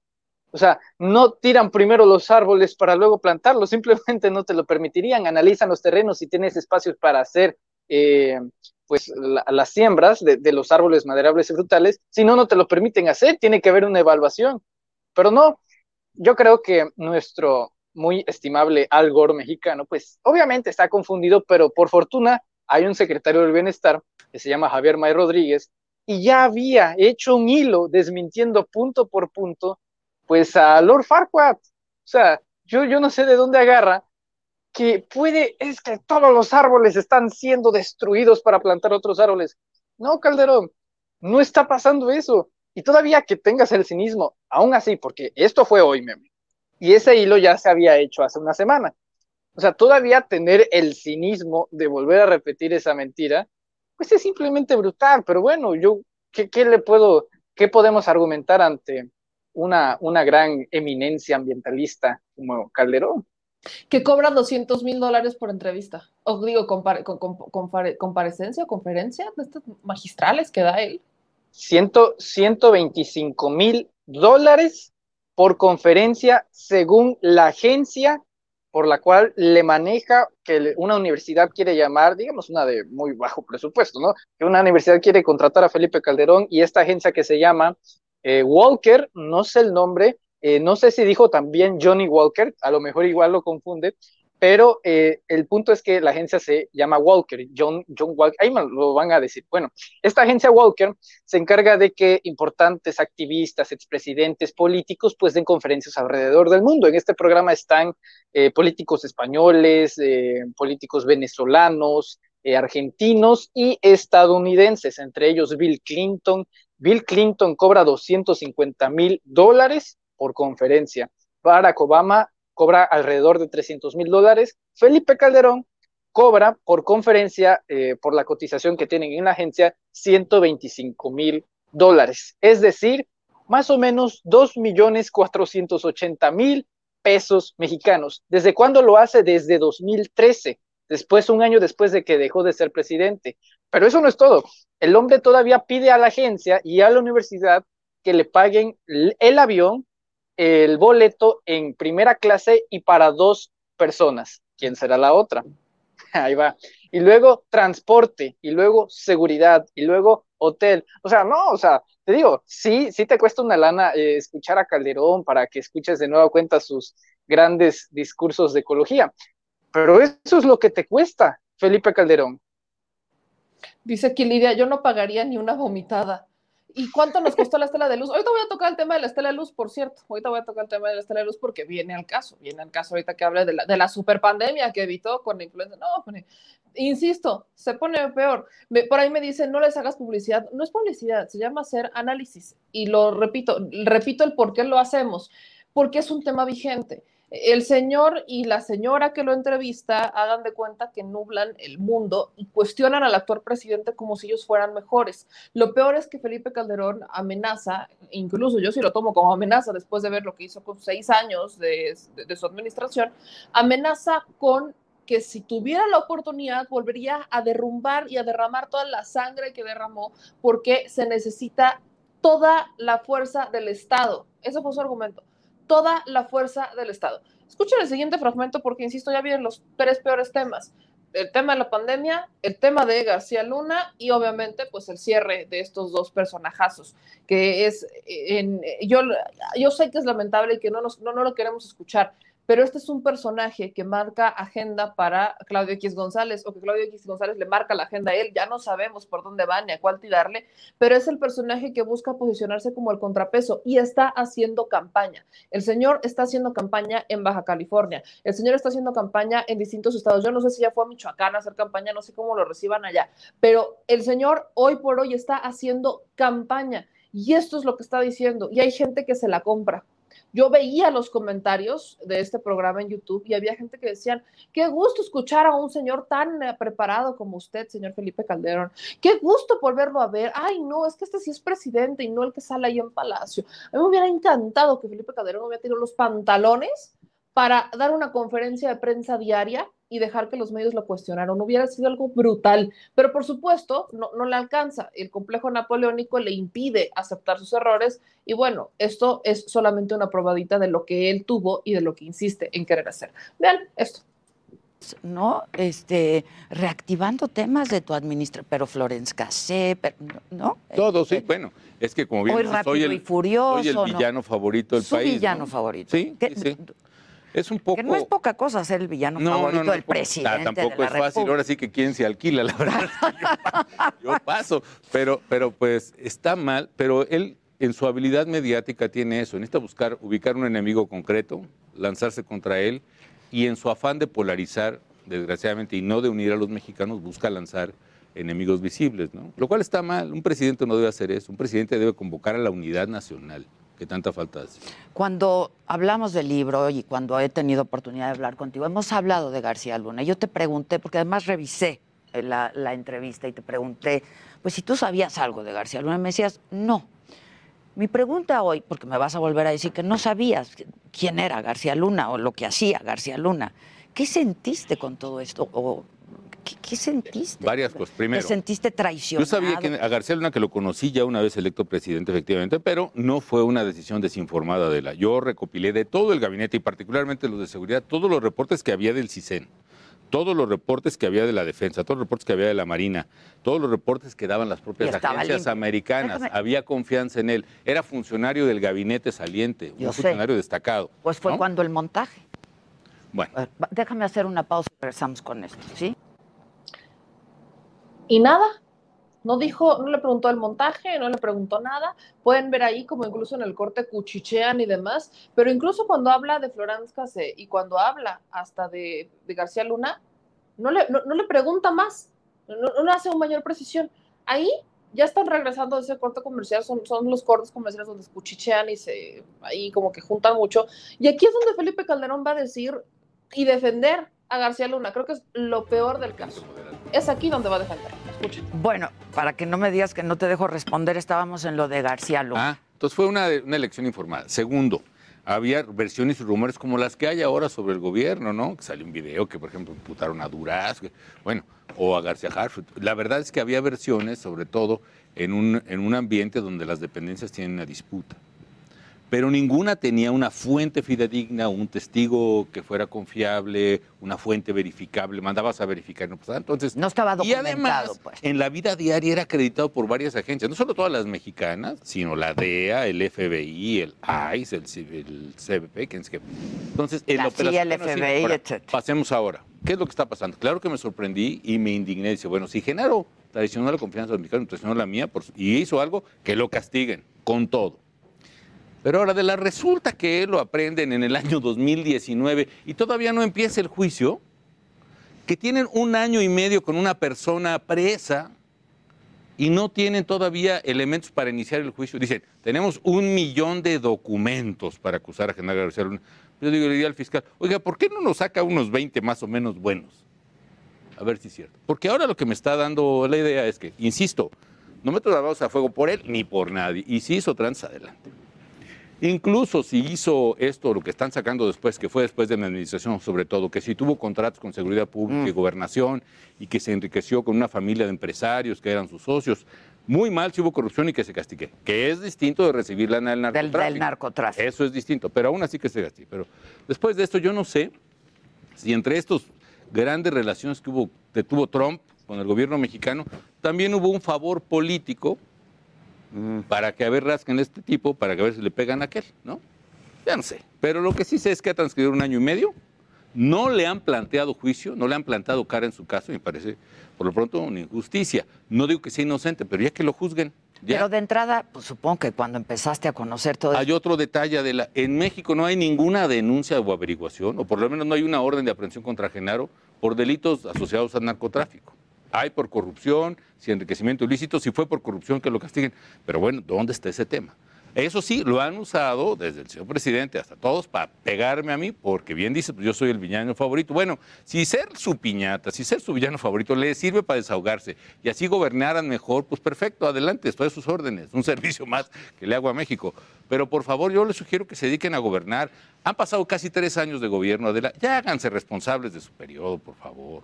La violencia de Aguililla, eso que no pudo entrar ni el gobernador, que tuvo que entrar por helicóptero, esta falsa de Estado mexicano que deja a las familias indefensas, que las extorsionan, que les secuestran a los hijos, que se llevan a sus niñas, que les quitan lo que ganan en la huerta de limón o de aguacate. Eso es responsabilidad de este gobierno. Y sí, yo volvería a usar toda la fuerza pública para defender a los ciudadanos en Aguililla y en cualquier parte del país, porque ahora no hay quien los defienda. Ahora hay zonas de guerrero donde no, todo se va a resolver por el diálogo. No se va a resolver por el diálogo, no se va a resolver por los abrazos. Se va a resolver con la fuerza pública que para eso está, para aplicar la ley, defender a las familias, restablecer las condiciones de seguridad donde no hay. Entonces, este, ¿tenemos puntos de vista distintos? Sí. Pues, ¿por qué no platicamos sensatamente como mexicanos de bien sobre los puntos de vista que tenemos? Otra. Este hombre acaba de decir que si tuviera la posibilidad volvería a derramar toda la sangre que derramó y después dice, hay que platicar. Aquí hay cosas muy graves. Uno, Felipe Calderón carece del conocimiento, y es abogado, carece del conocimiento sobre cómo se llevan los procesos en Estados Unidos. A Genaro García Luna lo detienen a finales de 2019 y después se atravesó la pandemia. Y en todo este periodo, todo 2020, la defensa de Gerardo García Luna ha sufrido cambios. Empezó con una defensa, luego cambió otra defensa, y en todo este proceso, todos los procesos en Estados Unidos son diferentes. Hay audiencias previas al juicio para que las partes tengan el conocimiento de la carpeta de investigación, estén todos en el mismo canal, y es hasta la audiencia, hasta el juicio, cuando se empiezan a desahogar a los testigos, se empiezan y es el juez el que decide. Pero aquí hay un tema bien grave. En todo este proceso, todo este proceso, previo, es un proceso natural que si se alargó de más en el caso de García Luna ha sido por dos factores, uno pandemia y dos, tres factores, pandemia, porque han llegado cada vez más pruebas y no solamente de México, han llegado pruebas hasta de otras agencias en el mundo. Y tres, porque la propia defensa de Genaro García Luna ha estado pidiendo que se estén posponiendo las audiencias. Lo ha pedido la defensa en más de una ocasión, que si porque no le han podido entregar los documentos a Genaro García, que si porque el señor no habla bien inglés y no entiende y está en una prisión y no lo pueden hacer de forma virtual, que porque la prisión no tiene los elementos suficientes para que a través de la virtualidad se pueda ir entrenando. Vaya, han sido muchas cosas que la propia defensa de Genaro García Luna ha estado pidiendo. No se ha postergado la audiencia y no se ha postergado el juicio en contra de Genaro García Luna por un favor del presidente Donald Trump hacia Andrés Manuel López Obrador. No hay injerencia en el tema. Y lo peor del caso es que nunca vi la pregunta de Adela Micha a Felipe Calderón sobre su vinculación con el tema, porque todo este tema se destapa a raíz de las declaraciones que da el Chapo Guzmán en su juicio, en donde dice que tanto Felipe Calderón como Enrique Peña Nieto recibieron dinero de él. De él. Hay testigos. Han intentado desacreditar a los testigos diciendo pues, que son criminales. A estas alturas yo le creo más a ellos que a él. Le creo más al Chapo Guzmán que lo que diga eh, Felipe Calderón, la neta. La neta. Le creo mucho más, porque el señor nos ha mentido descaradamente en el rostro en más de una ocasión. Y esta es una de las declaraciones que más se me hace irresponsable de las más irresponsables que dijo y de las más ignorantes que pudo haber dicho y de las más lamentables. Por eso ese era el megollo del asunto. Cuando vi la entrevista dije, esto no, no tiene madre, porque no solamente el señor está diciendo que él, si pudiera regresar, haría exactamente lo mismo o hasta peor, sino que también este señor está argumentando que el caso de Genaro García Luna es solamente para golpetearlo y que como no hay denuncias en México por delitos de narcotráfico, pues es que no, es un narcotraficante. Incluso niega la existencia de que hubo personas que le entregaron cartas y le dijeron y no eran fuentes fidedignas. Y todavía nos vienen aquí a decir fuentes fidedignas, su libro por piedad. Hay que tener tantita madre y este señor la perdió hace mucho. Disculpa, me quedo mal Pedro, voy contigo. Bueno, eh, Calderón llora se pone de rodillas, se humilla y le pregunta a Adela y a todo el mundo, ¿por qué ha tardado tanto el juicio de Genaro García Luna? ¿Sabrá cuántos años tiene Israel Vallarta en detención sin un juicio? Caso que, por cierto, sucede en su administración. ¿Le ha dedicado alguna palabra? Dos años de Genaro García Luna, quince de Israel Vallarta. Pero Genaro sí merece su tiempo y sí merece su voz. Número uno, número dos, si López Obrador hubiera hecho un pacto en su sueños húmedos de Felipe Calderón, supongamos, metámonos a Calderonlandia y supongamos que López Obrador hizo un pacto con Trump, pues no hubiera sido Genaro García Luna el objetivo, hubiera sido él. Así de fácil y así de sencillo. Número tres, todos sus colaboradores están siendo enjuiciados principalmente dos en Nueva York. Uno ya tuve, tiene sentencia y está en prisión y se llama Joaquín Guzmán Loaera. El otro es Genaro García Luna y es la propia defensa de Genaro García Luna la que no puede eh, argumentar, la que está nada más teniendo oxígeno. Y luego, lo más repugnante, vomitivo, asqueroso, cínico e hipócrita de este hombre si yo tuviera el poder nuevamente, utilizaría toda la fuerza pública. El hombre dos minutos antes había convocado le exigía al presidente López Obrador que convocaba a la unidad nacional. Él lo que convocó fue una guerra. Y desde entonces mueren 130 mil mexicanos cada seis años. Hay más muertos en este punto en la guerra contra el narcotráfico que muertos en la Revolución Mexicana. Y ese hombre que vemos ahí, diminuto, pero que le ha hecho un daño tremendo al país, dice que lo volvería a hacer. No hay duda, Felipe Calderón está mal de la cabeza. Es un hombre sanguinario. Yo lo decía hace unas horas. La naturaleza del carnicero está acostumbrado y está dispuesto a derramar sangre siempre y cuando no sea la suya. Felipe Calderón es un fanático de la muerte.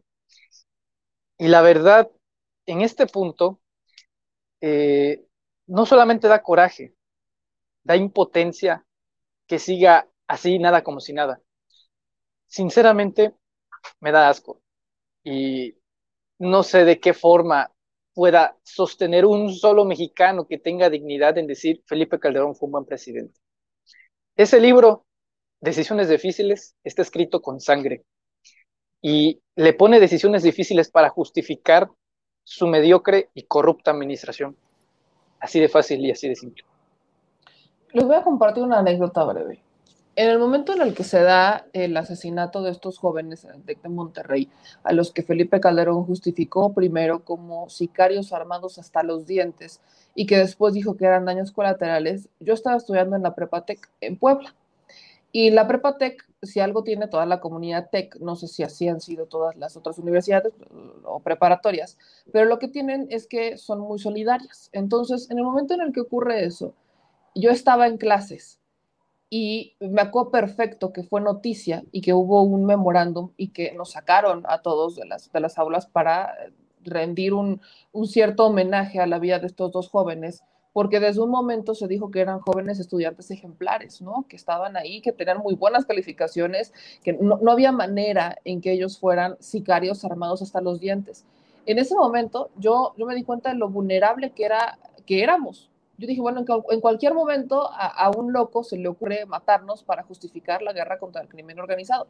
Y esto no es tan difícil, no es tan diferente a lo que se vive en Colombia con los falsos positivos, los famosos falsos positivos, en donde su compadre, Álvaro Uribe, tuvo mucho que ver, porque son eh, eh, la, diferencia quizás, y no voy a llamar diferencia, pero bueno, sí, la diferencia quizás en Colombia es que ahí sabían de antemano y aceptaban a plena conciencia y se publicó desde un inicio que eran personas inocentes que estaban asesinando, eh, que el Estado estaba asesinando para justificar su guerra contra el crimen organizado, ¿no? En, en el crimen organizado de Colombia mientras que en México no, se aceptó que eran inocentes y se solamente se justificó como si fueran daños colaterales, pero no se aceptó que los mataran a conciencia siendo inocentes. Es la, única diferencia que veo en los dos casos.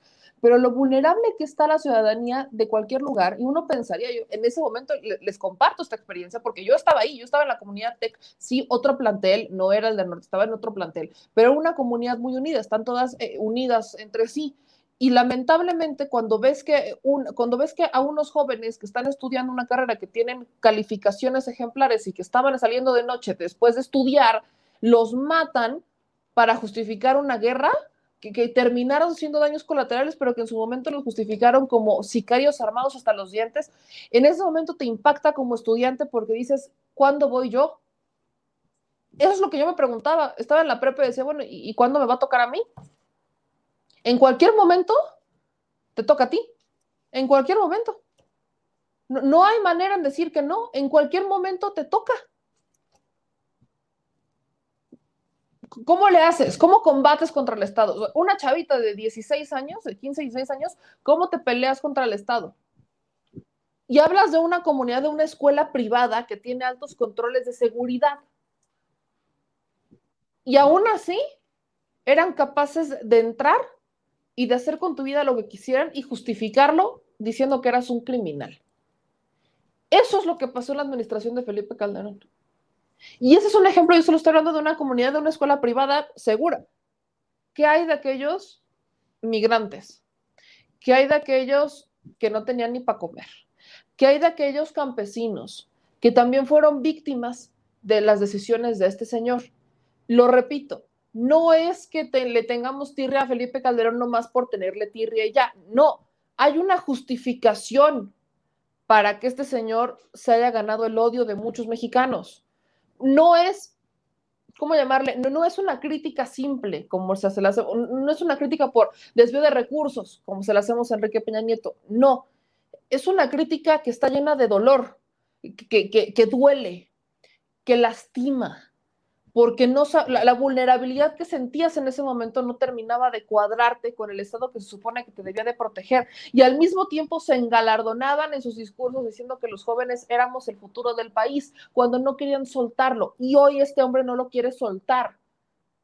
Ese es el, ese es el punto de retomar las palabras de este señor para decir con hechos y que no quede en, ay, les conté porque lo vi, sino que tengamos el elemento de prueba para cuestionar y criticar a una persona que tiene un complejo mental, que tiene un complejo napoleónico, yo lo he dicho, que ha terminado con la vida de muchas personas y que en su enfermedad no, no acepta ni siquiera que alguien le hubiera entregado un documento diciéndole es que Genaro García Luna es un delincuente.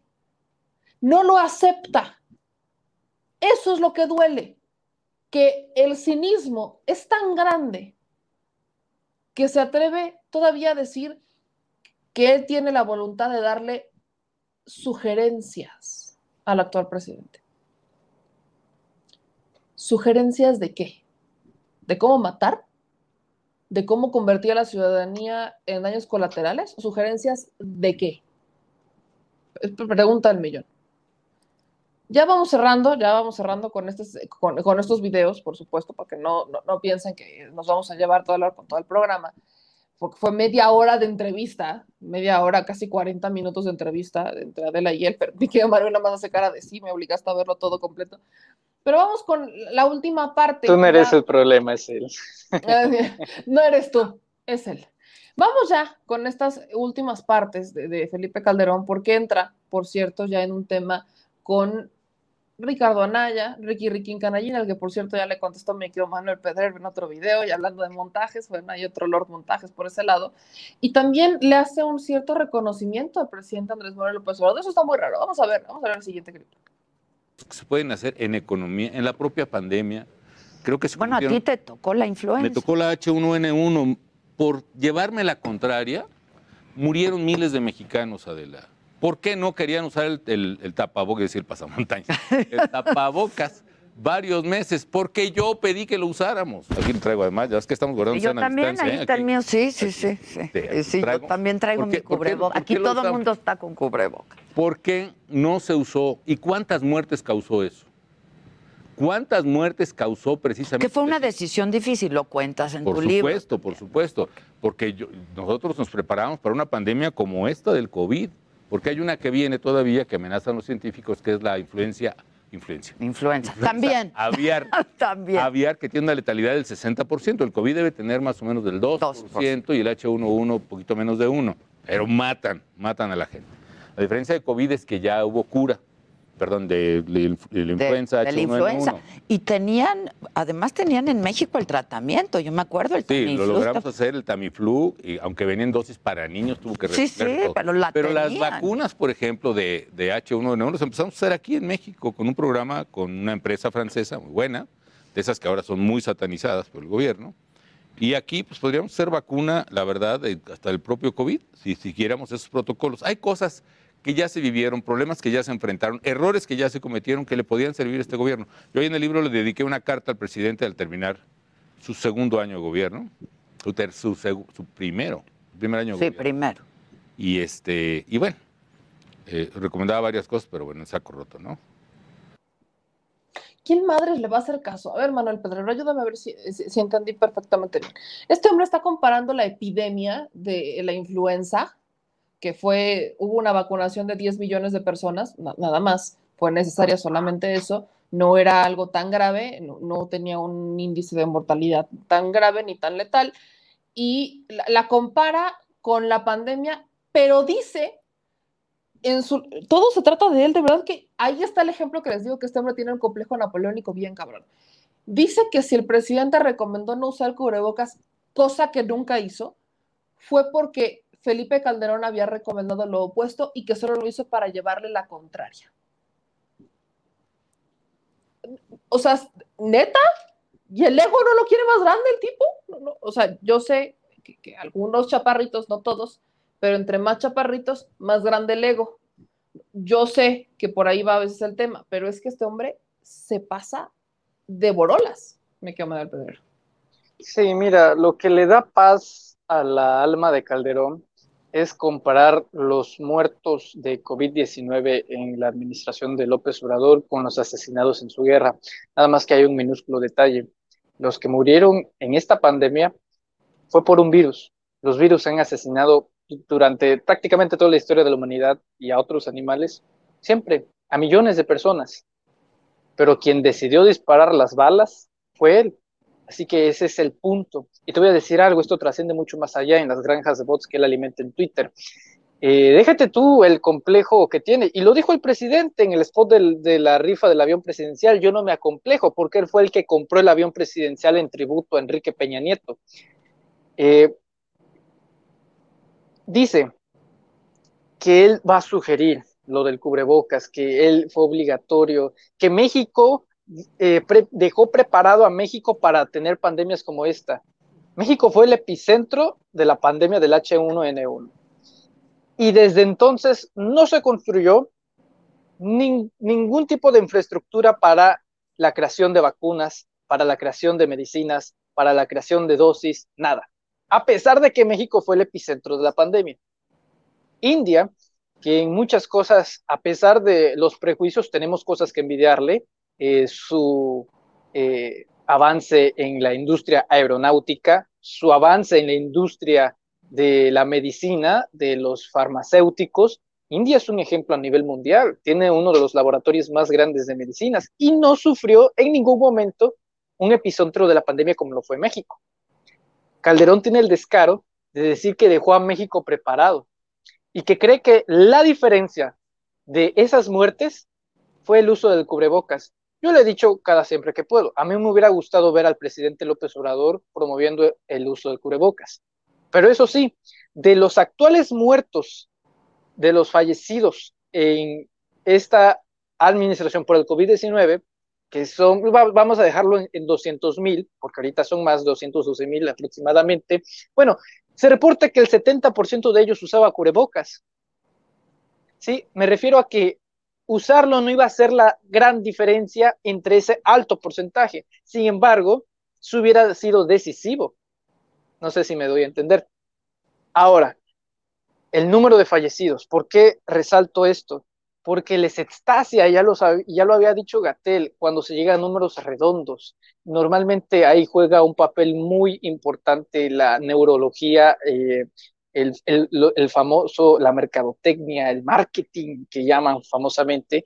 Y es que sí, los 10 mandamientos, el top 10, el, el, top 10 de los mejores goles de la semana, el top 10 de los mejores carros, bueno, cada vez que se llegaba a un número redondo, en Twitter era ley los primeros 10.000 muertos, los primeros 20.000 muertos, los primeros 30.000 muertos. ¿Y cómo sé que esto se trataba de una campaña? Porque cuando llegó a la cifra, que no era un número cerrado, 43.000, tú te acordarás muy bien, que lo usaron para comparar esos 43.000 fallecidos de COVID-19 con los desaparecidos estudiantes de Ayotzinapa. Dime tú si no es asqueroso este tipo de respaldos de Calderón, porque él se encargó de retroalimentarlo a través de las granjas de bots en Twitter. ¿Sí? Así fue. Y ahora, eh, lo decíamos en uno de nuestros videos, una de las estrategias que van a usar es que cada vez que se esté acelerando uno de los procesos, por ejemplo, el de la vacunación, no van a hablar. Ahí tenemos a los comentócratas de undécima, eh, Chumel Torres es un ejemplo de ello, que piensa que los cuatro eh, sí, las cuatro personas que fueron vacunadas sin la dosis del coronavirus, era una orden directa del presidente López Obrador para no vacunar a nadie. Cuatro vacunas que no fueron inyectadas en comparación a 12 millones. Entonces, ese es el tipo de lógica que van a querer retroalimentar. Felipe Calderón, aparte de ser mentiroso, pues también muy mañoso y piensa que nosotros todavía no estamos pendientes de lo que está haciendo. No, o sea, sabemos lo que dice y también sabemos que lo que dice es mentira, aparte de muchísimas cosas más. Ahí ya lo decían en los comentarios, eh, lo de la estela de luz, lo de, la, lo de los mil hospitales. O sea, el modus operandi de Felipe Calderón es la mentira. Aparte de que tiene un delirio de persecución, meme, o sea, piensa que lo de, ah, fíjate, ¿a qué grado de, paranoia estás para que pienses que lo que le pasó a Genaro García Luna te va a afectar a ti? Pues como dice el dicho, ¿no? Quien, quien, este, quien no la debe, no la teme.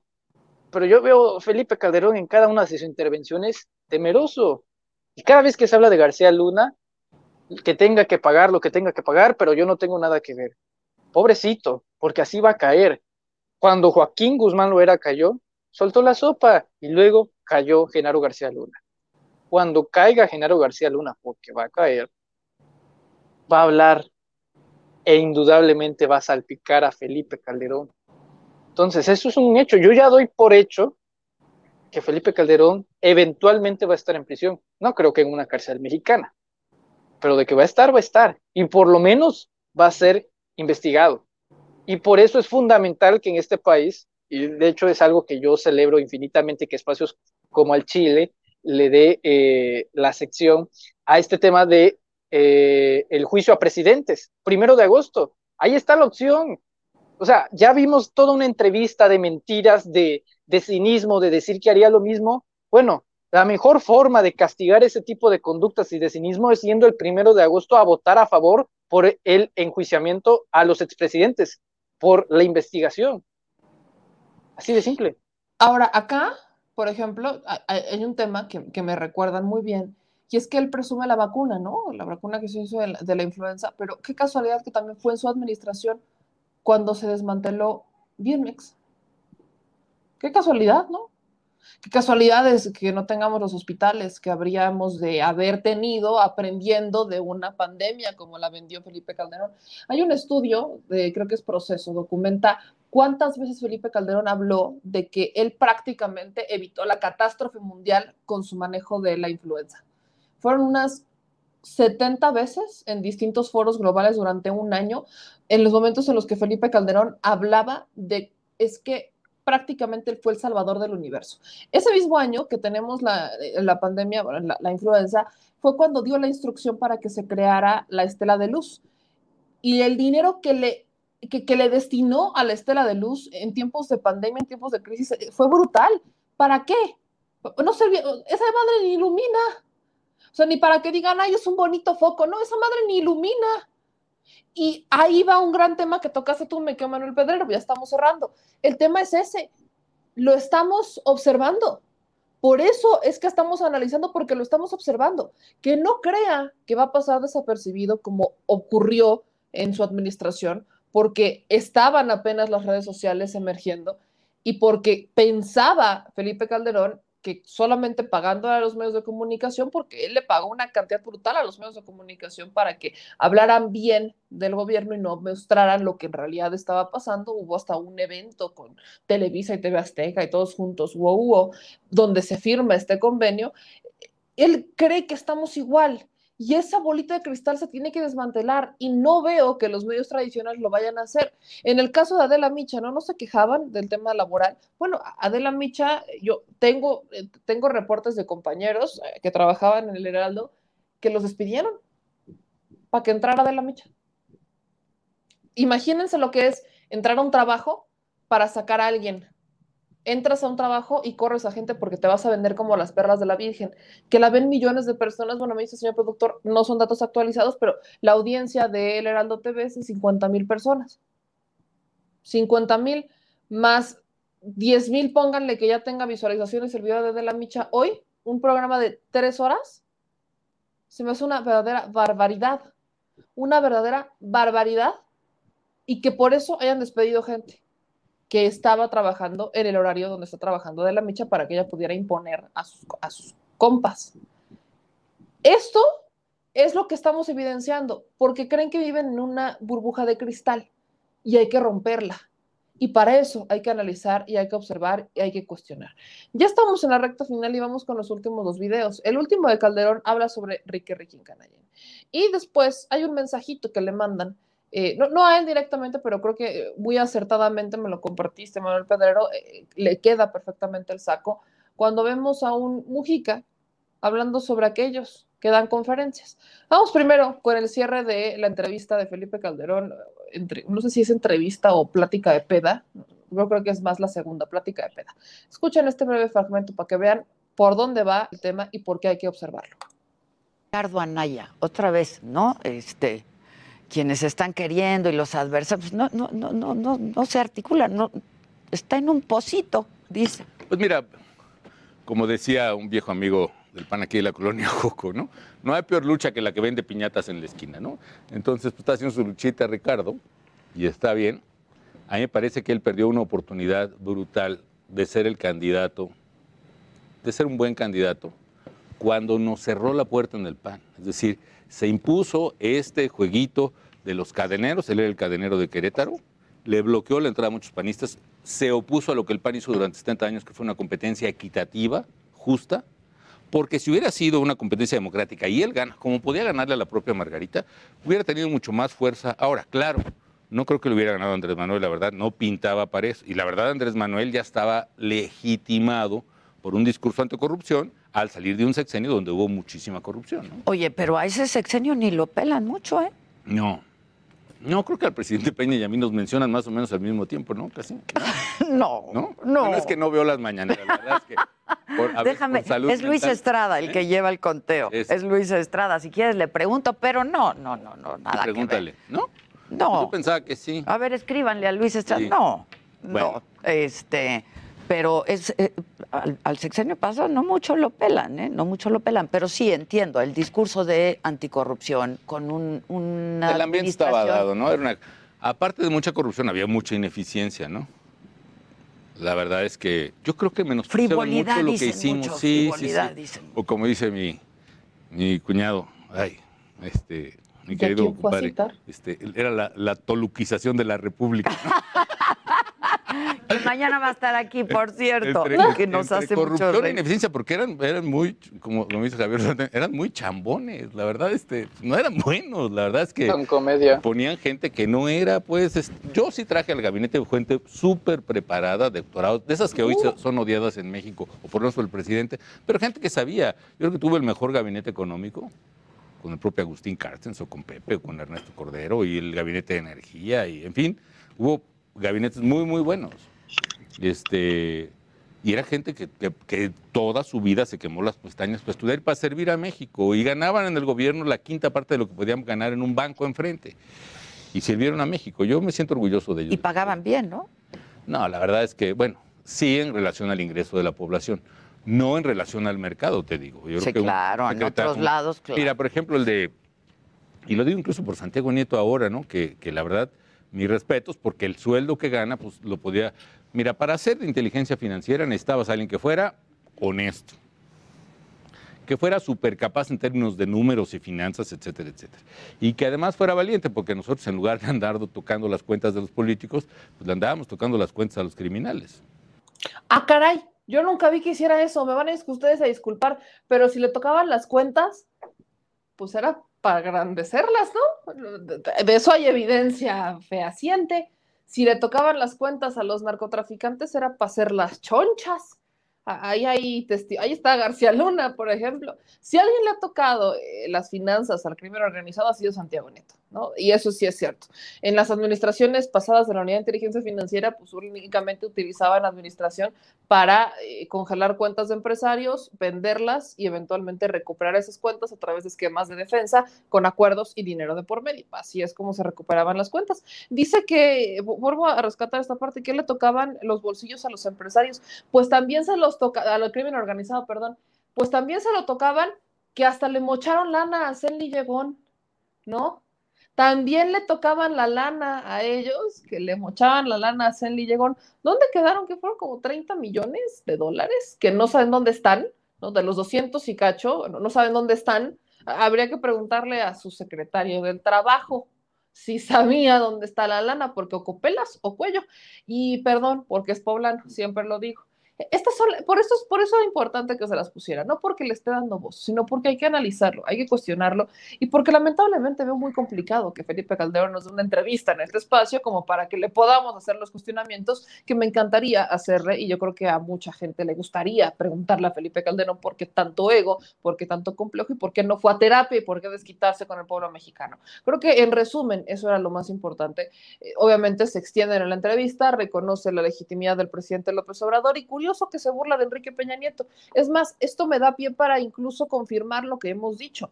Enrique Peña Nieto fue el regalo que nos dejó este hombre, ¿no? y digo regalo entre comillas, porque los sobornos de Odebrecht se dieron en su administración. Fue él, su administración en Pemex. Porque a través de ahí es que se empezaron a consolidar estos sobornos que venían de México, Estados Unidos, Estados Unidos, estas negociaciones, y eventualmente Felipe Calderón sabía que podía manejar como títere a Enrique Peña Nieto. Y esa es la respuesta que muchos mexicanos ya teníamos, pero creo que con esto la confirmamos. Se burla de aquellos a quienes impuso y se sigue sintiendo superior. No tiene madre, neta no tiene madre. Sí, eh, mira, dos cosas. Número uno, Felipe Calderón dice que no tocaba el bolsillo de los políticos, sino de los criminales. Muchas veces tal vez parece ignorar que no conoce que hay políticos criminales. Ahora, para refrescarle, como segundo punto, la memoria a De la Mincha, que dice que no se habla mucho de la corrupción del anterior sexenio, este, sí sabe lo que pasó con Alonso Encira, me imagino, ¿no? Sí sabe cuánto dinero le va a devolver a los mexicanos que él ya admitió que robó. Sí sabe en cuántos bonos, sí sabe que va, se va a pagar con intereses sí sabe que hay un Emilio Lozoya que cada vez está destapando a otros y va a caer como una ficha de dominó, sí sabe que existe un Jorge Luis Lavalle, ¿verdad? O sea, de veras, pretender ignorancia no es asumir inocencia. Y en este caso, Calderón y Adela es exactamente lo mismo. No creo que haya más que profundizar eh, de eso, más que son mentirosos, cínicos, parciales, y pues bueno, ya, hasta ahí. Entonces, dicho eso, creo que es importante que ahora sí vamos a ver el mensajito, el mensaje que debería de aprender eh, Felipe Calderón y muchos otros, muchos otros que andan cobrando por conferencias, por decir que barbaridades como estas, la neta no sé quién las pague, pero los están estafando, los están timando bien cabrón. vamos a ver, vamos a ver y escuchar eh, a Pepe Mujica. Ahora sí, pónganse alegres, ya no es a Felipe Calderón usted hacer como otros expresidentes que se dedican a dar conferencias a muy buen precio. Por ejemplo, Aznar cobra 36.000 euros por conferencia, Tony Blair más de 100.000, Bill Clinton casi 250.000. ¿No le gustaría estar en ese club? Se me caería la cara de vergüenza si para dar una conferencia voy a cobrar. Eso ni se vende ni se compra. Eso se coloca en la sociedad, es parte de, de la vida social. Este, si no estamos como las vedetes que cobran hasta la Coca-Cola que toman. Yo voy a ir a dar conferencias y he ido y voy. Pero voy donde, por ejemplo, donde hay una muchachada como la Universidad de Chile, que me encanta estar con ellos. Y siento que me rejuvenezco un poco si me eh, si puedo hablar con ellos. Pero ¿cómo les voy a cobrar si son ellos que me dan a mí? En realidad tenemos que responder al sentido de la vida que tiene la mayoría de la gente que nos elige. Este, y, yo no veo que la mayoría de la gente que nos elige este, vaya por ahí esté dando conferencias y cobrando. No la veo. Pues seguro que alguno de estos expresidentes le dirían, hombre, porque igual no tienen la experiencia que yo tengo para explicar toda esta sabiduría. No se llega a presidente por más sabio.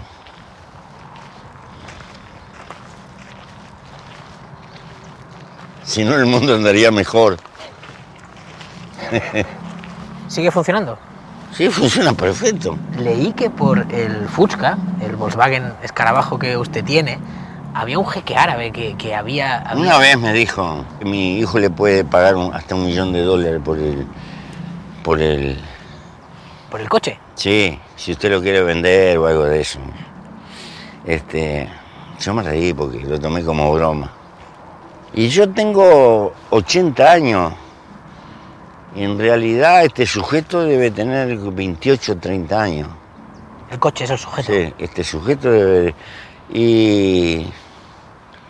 Y vamos a ponerle un plus. Vamos a ser generosos. Vivo 100 años. 20 años más me aguanta perfecto.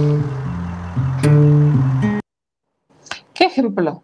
¿Qué ejemplo de humildad? ¿Qué ejemplo? de- La neta, ¿qué, ejemplo de, de presidente, expresidente, co- congruente hasta la médula? Congruente hasta la médula, Pepe Mujica.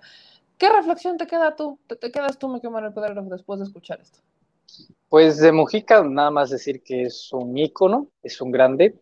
Y de Calderón, bueno, caray, ¿qué, qué cosas no hemos dicho ya? De veras que seguiremos hablando, se seguirá hablando de Calderón, se seguirá hablando de la guerra contra el narcotráfico y se seguirá hablando hasta que veamos un fin, un objetivo. Ese fin y ese objetivo de todos los mexicanos debería serlo, verlo en prisión.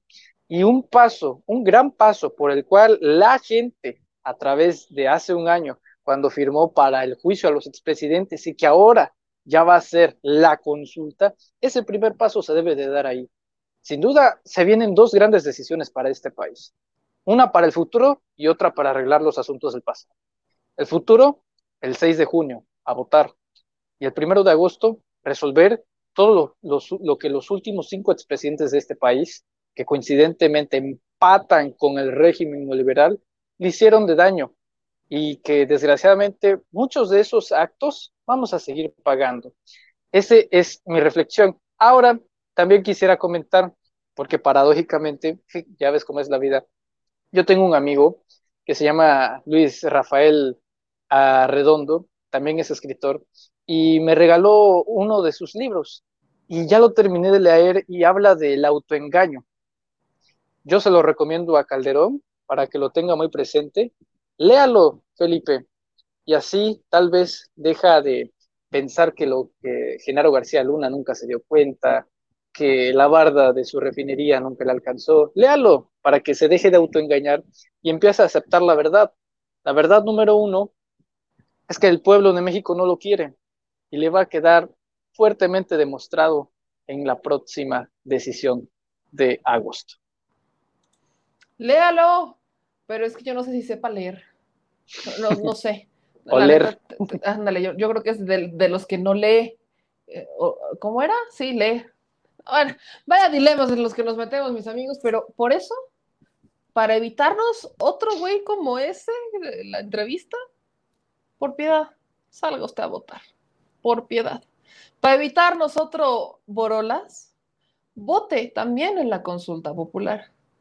Para evitarnos otro Borolas, vote en la revocación de mandato, en la consulta también.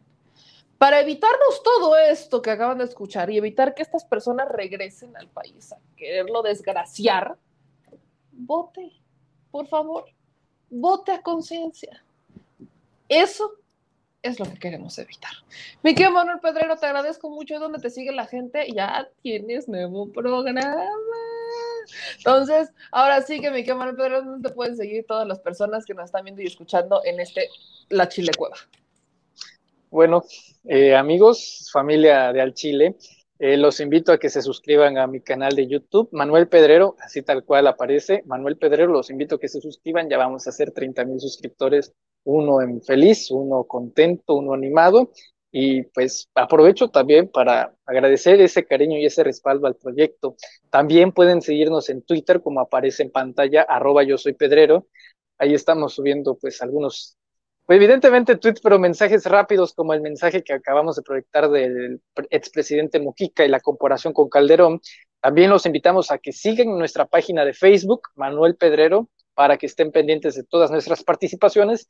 Y pues ahora el segmento de horarios es lunes, Conecta Zacatecas Radio TV, miércoles, como este miércoles, México Ambidiestro con nuestra muy querida Meme Yamel. Sábados tenemos ahora de 5 pm a 6 pm pues no tiene nombre el programa, pero conducimos sin censura. Pues sí, ahí vamos a pensar en un No, nombre. luego platico contigo, mi Manuel Pedro.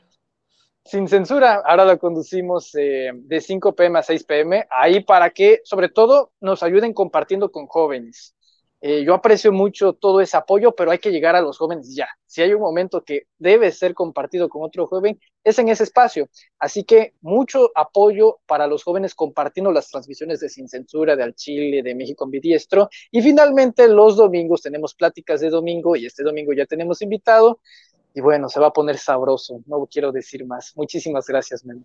Ya me dejaste picar mi Manuel Pedrero, así que como ya sabes, vamos a estar viendo tus programas en las distintas plataformas en donde estás. Te mando un abrazo, nos vemos el próximo miércoles aquí en otro, en un episodio más y espero más tranquilo y menos eh, hiriente. Nauseabundo. Y nauseabundo, como el de hoy.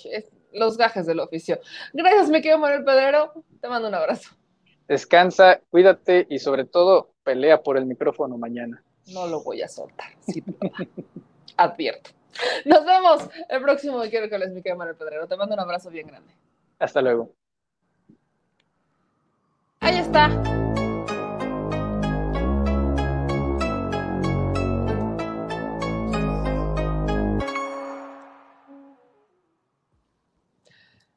Listo, mis amigos, terminamos por hoy, terminamos por hoy. Acuérdense que mañana nos toca mañanera, una mañanera en donde tenemos muchos temas y tenemos ahí incluso cosas que dar hasta el presidente López Obrador. Entonces, vamos a estar pendientes. Yo les pido cadena de oración para que el presidente López Obrador me dé la palabra. El día de mañana en la conferencia de prensa es jueves de preguntas y respuestas. Hay una buena probabilidad de que nos las dé, pero con eso de que va Reina y de,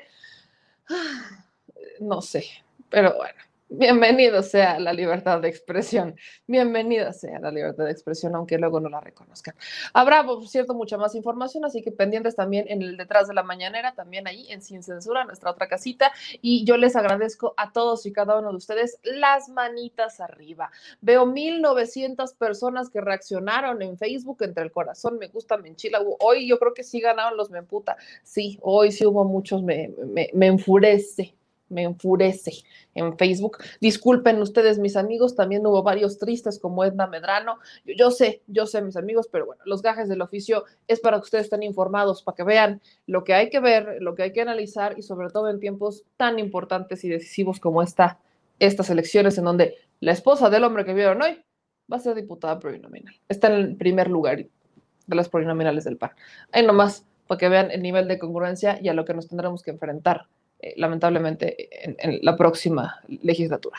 Dicho eso, gracias. Yo los invito a que se sigan suscribiendo a nuestros canales. Acuérdense que estamos aquí en Meme Yamel y también está la Reta Noticias. Entonces síganos en Facebook, estamos como Meme Yamel o también está al Chile como Meme Yamel, en donde estamos creciendo esta página para eventualmente generar también un contenido que puedan ver desde esa trinchera. Entonces, gracias por sus suscripciones. Hoy llegaron varios superchats. Muchas gracias por ese apoyo que nos hacen a través de los superchats. Es la manera en la que nosotros seguimos creciendo y eventualmente verán esto transformado en algo mucho, mucho más eh, grande.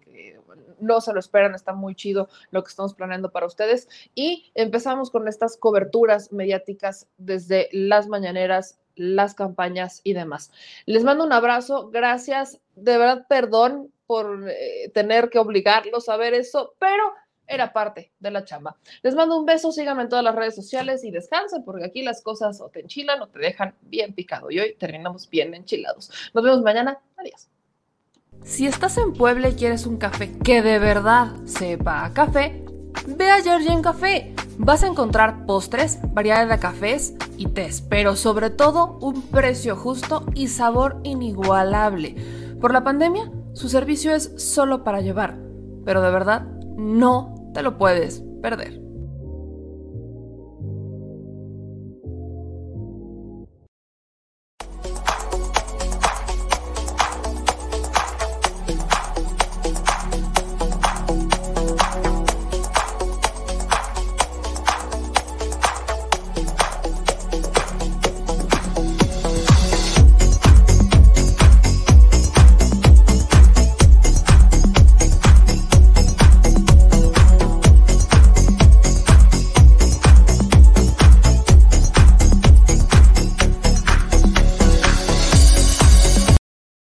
Al chile, la indiferencia es el peor enemigo de todos y más de los animales. Los últimos datos del INEGI señalan que en México existen cerca de 18 millones de perros y alrededor del 70% viven en las calles, es decir, casi 13 millones han sido abandonados, extraviados o nacieron en las calles. Esto posiciona a México como el primer país de América Latina con mayor índice de perros abandonados y también con mayor indiferencia al tema. El abandono es un fenómeno que afecta a perros y gatos de todo tipo, no entiende de edades o de razas. El 20% de perros y el 11% de gatos abandonados son de pura raza, mientras que el resto son mestizos. Por otro lado, la mayoría de perros y gatos llegan al refugio en la edad adulta, aunque también son recogidos cachorros y animales de edad avanzada.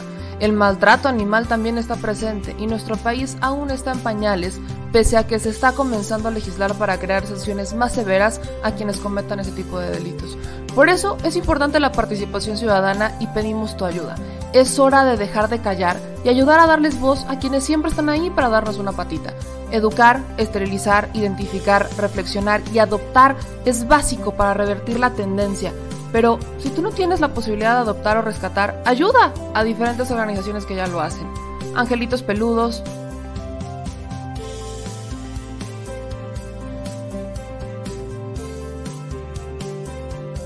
Amor sin raza,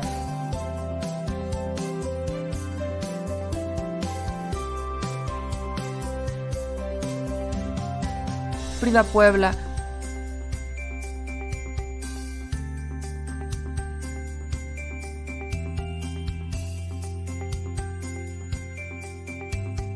Rivera Rescue.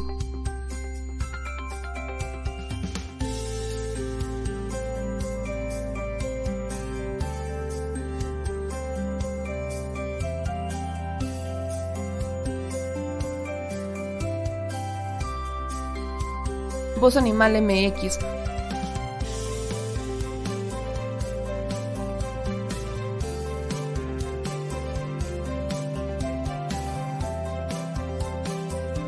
El albergue San Cristóbal.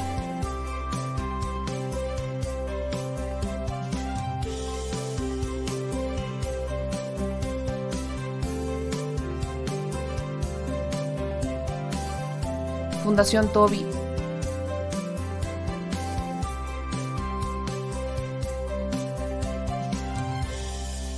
o Patitas Invisibles son algunas de las organizaciones a las que constantemente donamos y apoyamos, pero no es suficiente. Ayúdanos a que sean más voces las que salven vidas. Sus patitas, de verdad, pueden salvar tu vida. Difunde y dona.